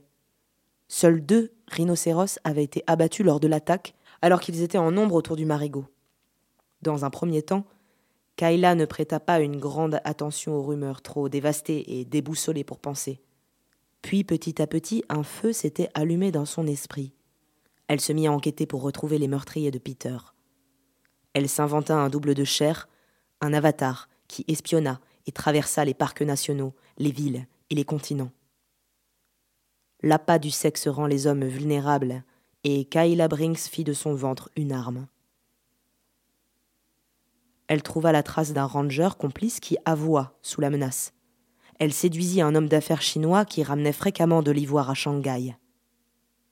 Elle prit en photo une note qu'il avait en sa possession, un mot relatant la proposition du nouveau propriétaire de Letibouche. Brinks monta un dossier, rassembla des preuves et tenta de faire bouger la justice. Mais ni la police, ni les juges, ni les journalistes n'enquêtèrent. Tout le monde la renvoya dans les cordes. Pas de preuves étayées. Vos théories sont fantaisistes. Vous êtes obsédé par cette affaire. Il n'y a pas d'ennemis haut placés, seulement les malheurs du destin. Un web média sud-africain relaya son témoignage, qui se perdit rapidement dans les tréfonds de la sphère Internet. Kayla demeurait inconsolable. Elle n'arrivait plus à se battre à aimer, à rêver.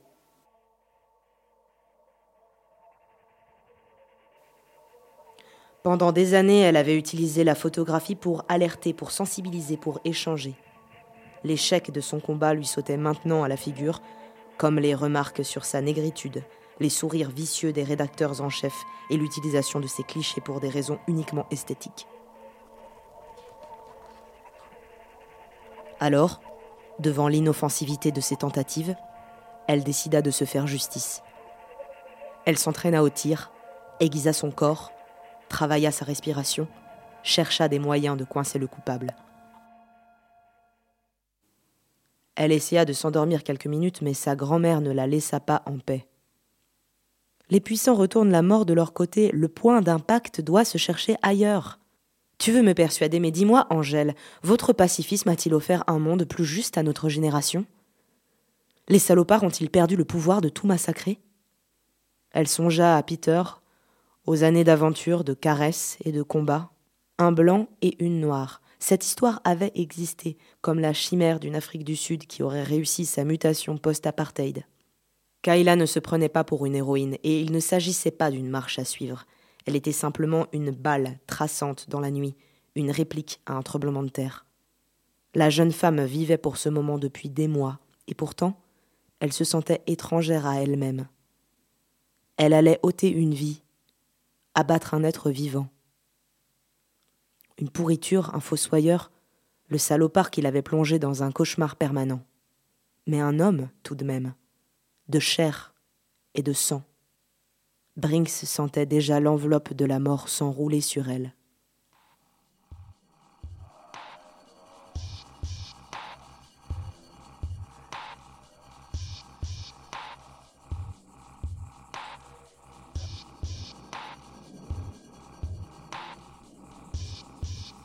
Hans Dovsky éplucha la vie de Nicolas Vazel, qui semblait aussi passionnante que celle d'un poisson rouge.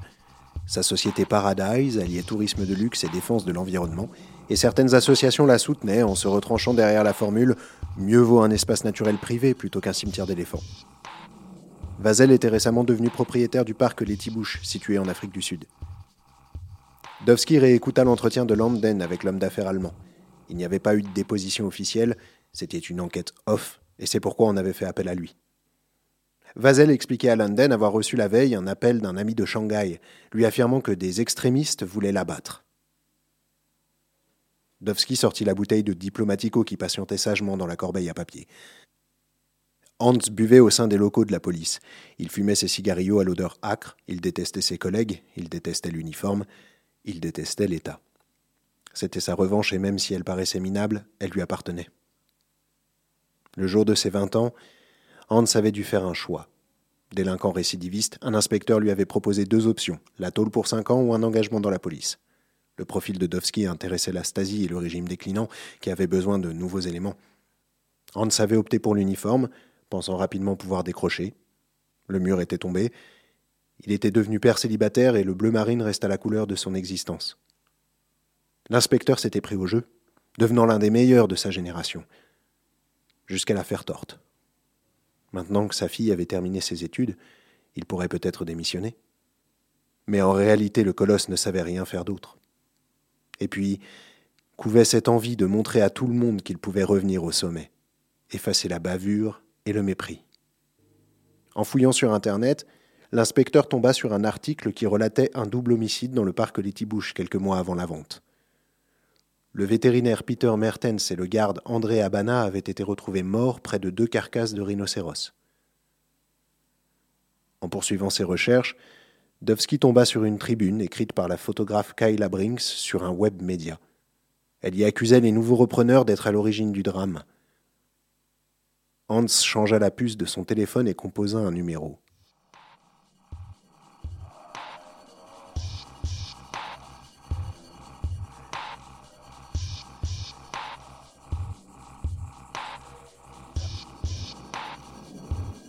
Le flic traversa la Potsdamer Platz déserte, puis s'engagea dans une ruelle. Il entra dans un bar au néon clignotant. La loi sur le tabac ne semblait pas avoir franchi la porte. Dovsky s'approcha du comptoir, le patron posa son journal et lui fit un signe de la tête. Il commanda un café et un gin, prit les boissons sans un merci et s'installa face à un gamin qui n'avait pas 20 ans. Yenny portait une chemise à carreaux rouges, une casquette Sankt Paoli et pianotait sur un ordinateur. Alors, qu'est-ce qui se passe, inspecteur? J'ai besoin que tu me sortes quelques mails. Tu pouvais pas me le dire au téléphone? Il est 3 heures du mat, t'avais besoin de compagnie ou quoi? J'ai surtout besoin que ça se fasse en direct et mon téléphone est peu fiable par les temps qui courent. Et qu'est-ce que je peux faire pour toi? Il me faut les mails d'une photographe sud-africaine, Kayla Brinks, y compris ceux qui ont été effacés. T'as pas quelque chose d'un peu plus compliqué à me proposer? Allez, je suis déjà dessus. Dovski avala son café d'un trait, puis son jean par-dessus. De l'autre côté du bar, cinq hommes disputaient une partie de poker. Le colosse observa l'air passionné et concentré des joueurs. Il trouvait ce manège ridicule, mais eux avaient au moins le mérite d'être animés par quelque chose. Yenny l'interpella dix minutes après avoir démarré ses recherches et lui tendit une clé USB. Voilà, tous les mails sont là-dessus. Merci, je te revaudrai ça. Je rajoute le service à ton ardoise, inspecteur. Dovski avait sauvé la mise au hacker quelques mois auparavant. Ce dernier lui rendait quelques services en échange, mais il avait aujourd'hui largement remboursé sa dette. Kayla avait la fenêtre du bureau de Nicolas Vazel en ligne de mire. Les lumières étaient encore éteintes dans l'appartement et le jour commençait à poindre. Elle aperçut un flic devant l'hôtel particulier. Kayla avait conscience d'avoir fait une erreur en envoyant ce mail à l'homme d'affaires chinois. Elle avait voulu qu'il sente l'angoisse monter lui aussi, le sel de la vengeance. Mais maintenant qu'il avait compris ce qu'elle cherchait en le séduisant, le trafiquant avait pu prévenir Vazel. Elle grelottait de froid dans son blouson d'aviateur. Novembre au petit matin à Berlin. Il fallait être fêlé. Plus encore que pour tuer quelqu'un. Deux jours avant, Kayla avait passé plusieurs heures à choisir le meilleur endroit pour tirer. Peut-être que d'autres hommes surveillaient les alentours, mais personne ne rôdait au Zoologischer Garten. Elle avait tout de même intérêt à être vigilante jusqu'au moment fatidique. Le toit était bas, ce qui le rendait facile d'accès mais également facilement repérable par les flics. Calée dans un recoin au-dessus de la ménagerie, Kayla Brinks revoyait la scène première telle qu'elle l'avait si souvent imaginée. La savane se dessinant entre arbres maigres et trous d'eau boueuse, quelques rhinocéros se rafraîchissant au rythme des chants d'oiseaux, Peter et le garde, postés un peu plus haut sur la colline. Puis soudain un bruit de moteur, brisant la quiétude des lieux, les tirs de Kalachnikov, les corps qui tombent dans la poussière, la mort du soleil, l'évanescence de l'amour. La photographe n'allait pas venger uniquement Peter ce jour. Elle allait punir les dealers de territoires sauvages, les trafiquants d'ivoire, les massacreurs d'espoir. Elle allait trancher l'une des têtes de ce macabre manège, celle du directeur de Paradise.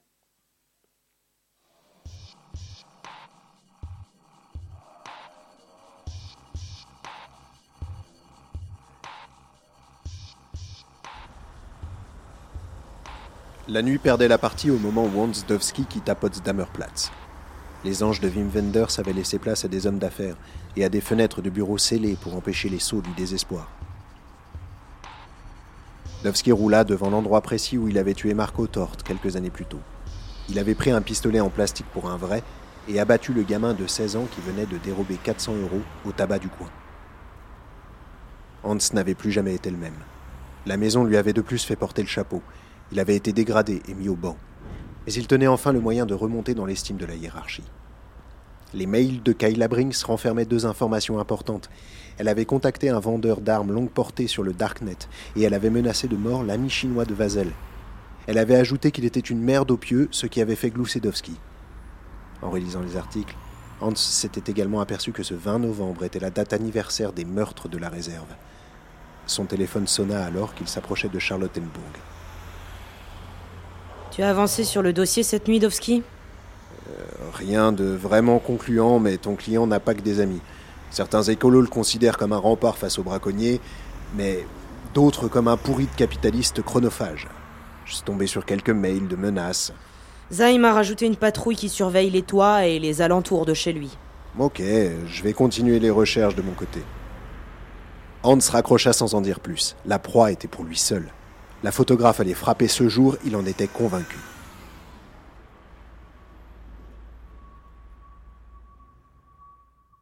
Kayla vit une lumière s'allumer dans l'appartement de Vazel.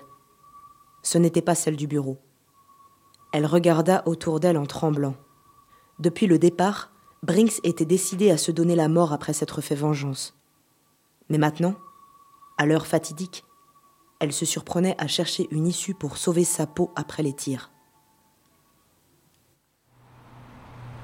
Dovski sortit de son véhicule et regarda en l'air pendant de longues minutes. Un toit, un arbre ou un échafaudage, c'étaient les lieux les plus adéquats pour tuer quelqu'un chez lui, surtout quand on avait acheté un fusil longue portée.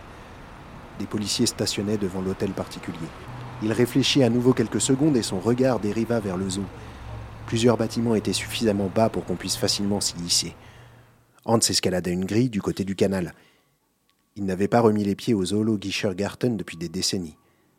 Ses souvenirs d'enfance le revinrent en mémoire. Gamin, il voulait devenir vétérinaire, s'occuper des animaux, créer des passerelles entre les humains et les bêtes. Peut-on trahir à ce point ce qu'on envisageait d'être? Passer une vie à protéger les banques et les patrons, à supporter les blagues racistes des collègues, à voir les juges distribuer les peines selon l'humeur du jour, des saloperies de dealers vendre leur merde jusque dans les collèges, des petits mafieux torturés pour une cigarette, des hommes d'affaires se payer les services de Christiane F., 13 ans Kayla aperçut Nicolas Vazel qui s'asseyait à son bureau, une tasse de café à la main. Elle prit une grande inspiration et cala le fusil à lunettes contre son épaule. La position du tireur couché. Brinks allait tirer quand elle sentit le froid du canon contre sa tempe.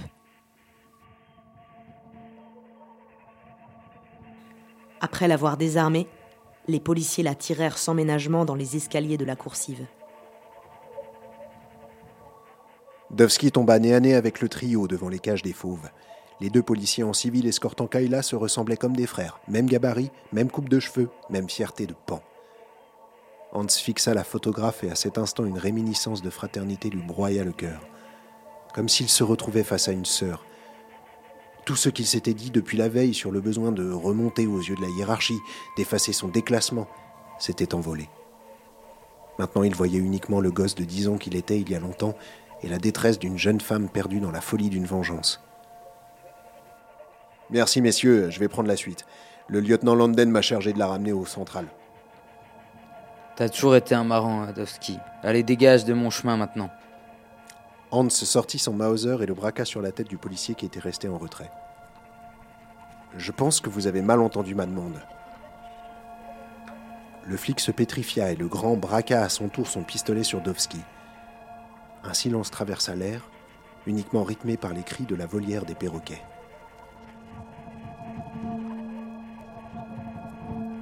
Kayla profita du flottement qui suivit pour se jeter dans l'enclos en contrebas. Elle s'effondra sur le sol, à quelques pas des guépards. Les trois hommes essayèrent de la suivre du regard sans cesser de se braquer mutuellement. Les animaux se mirent à tourner autour de Brinks, mais ils ne la touchèrent pas. Dovski vit la photographe disparaître en boitant dans les buissons, puis il la perdit de vue. Elena London et deux policiers en uniforme découvrirent un tableau étrange en pénétrant dans le zoo quelques minutes plus tard. Dovski tenant toujours l'un des flics en joue et le second lui pointant son arme dessus. Range tes flics, London, sinon il y aura un carnage. T'es encore plus cinglé que je pensais, Dovski. Tu braques un collègue. J'allais la capturer avant que tes abrutis n'interviennent. Bien sûr, je te fais entièrement confiance. À cet instant, une matraque vint s'écraser sur le crâne d'Hans et la nuit tomba.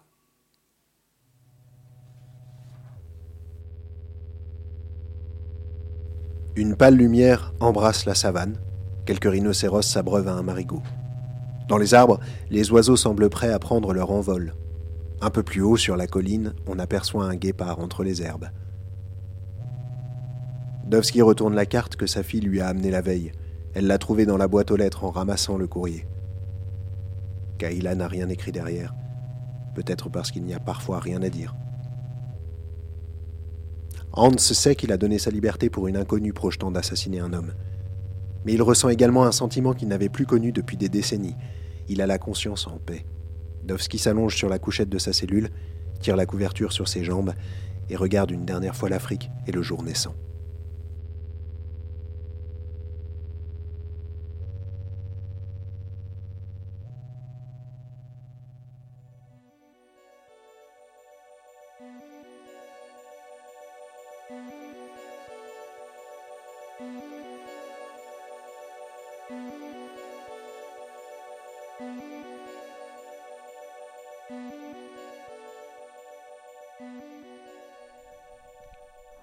Merci encore à Amaury Ballet et à tous ses collègues d'avoir euh, partagé avec Monobloc la fiction Kyla Brinks que vous venez d'entendre. Tout de suite, Adrien, on, part euh, s'aventurer un peu en dehors de la maison, c'est ça? Il est 19h51, vous êtes toujours sur Monobloc et nous allons euh, faire une tentative puisque durant les quelques minutes qu'il nous reste avant 20h et avant les applaudissements au balcon, nous avons l'honneur, nous avons le privilège de faire un peu de musique en live puisque notre euh, voisin immédiat, Boris, est saxophoniste. Et après euh, Christian Bach, qui hier euh, nous a offert une lecture de certaines de ses pièces de théâtre, Koiné, Boris va nous interpréter un morceau au saxophone. Alors, je suis en train de descendre, je vous décris un peu la situation, je suis en train de descendre les marches pour aller dans la cour. Vous entendez peut-être déjà le saxophone. Je me trouve donc à bonne distance, confiné dans la cour de l'immeuble. Nos chers voisins sont là. Boris, salut. Bonjour, bonsoir. Eh ben écoute, je vais te laisser simplement euh, la parole, comme on dit. Merci,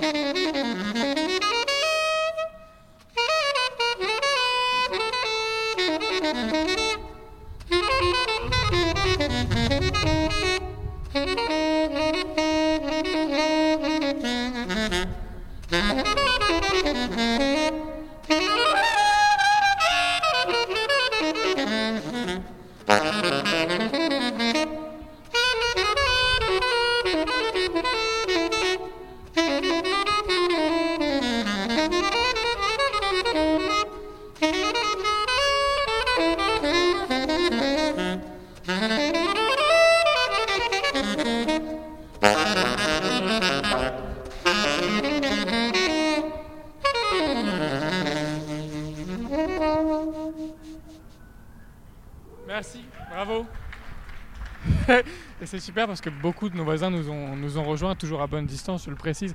Alors, j'ai pas de casque retour, donc je sais pas du tout ce qu'il en est là-haut. Euh, je sais pas quelle heure il est. Euh, Peut-être que Amélie, tu as pris la parole à l'heure qu'il est. Je l'espère. Boris, merci beaucoup. Je vais remonter. euh, attends, on, se, on se quitte pas non plus des, yeux, mais attends, je vais remonter voir si là-haut ils ont fait le, le relais ou pas du tout. Je sais pas du tout quelle heure il est. Je n'ai absolument aucune information. Qu'est-ce que vous en dites là-haut là? Quelle heure il est Euh, complètement de l'autre côté de la cour, euh, le côté que vous, vous ne pouviez pas voir. On sent que les gens commencent un petit peu à approcher de leur fenêtre euh, avant 20h pour se préparer à applaudir. Euh, alors, qu'est-ce qu'on fait en attendant? Est-ce qu'on écoute un peu de, un peu de musique euh, Ben, je me demande si, 20 ans euh, je me demande si Boris, si je te dis qu'on a 2-3 minutes de plus, tu veux refaire un truc ou pas? Mince, attendez. Je redescends dans la cour et en fait, je suis seul. Tout le monde a disparu. Et ben voilà, tout le monde a disparu. C'est raté. Donc. Boris, en fait, il nous reste, euh, il nous reste deux minutes. Ah non, merde, trop tard. T'as plus ton, euh, saxophone. Si tu ressors. Bon, alors attendez. En fait, Boris revient. Pardon, tout ça, ce sont les aléas du direct, comme on dit. Boris euh, retourne chercher son saxophone puisqu'il nous reste 2-3 minutes. On va évidemment en profiter et il va continuer à nous jouer quelque chose. J'espère ne pas parler dans le vide. J'espère qu'on n'a pas là-haut au studio envoyé de la, musique. Je crois qu'il nous reste encore 2 minutes, donc c'est formidable de pouvoir, en profiter. Boris, c'est à toi. Thank you.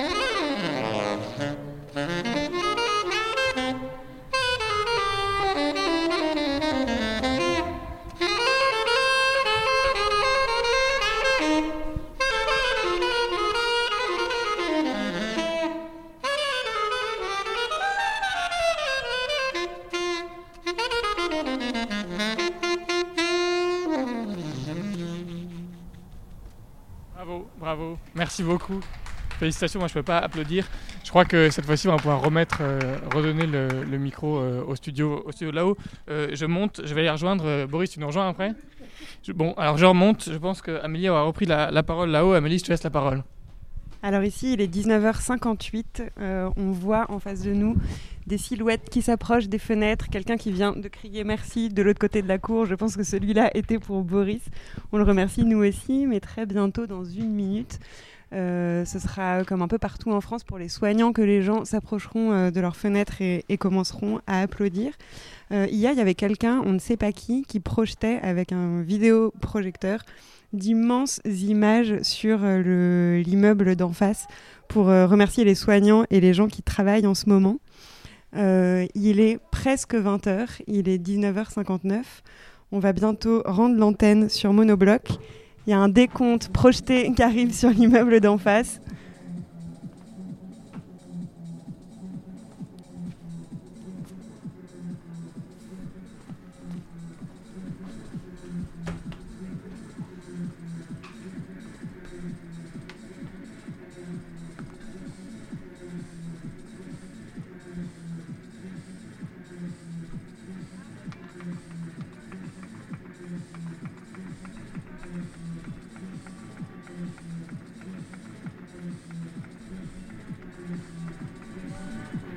d'immenses images soutien aux soignants qui sont projetées sur l'intégralité du mur en face de nous.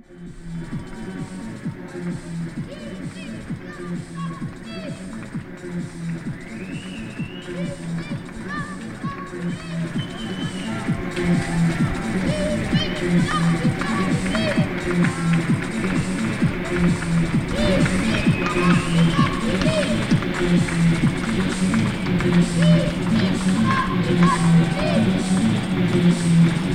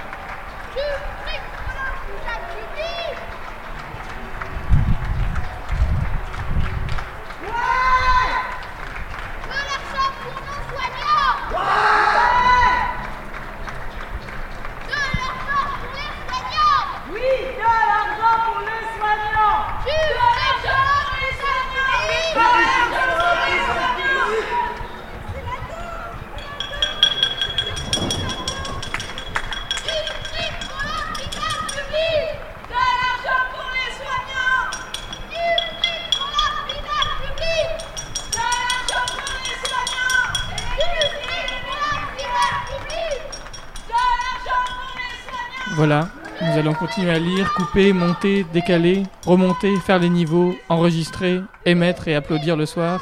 Nous serons de retour demain, peut-être à 18h, sûrement à 19h.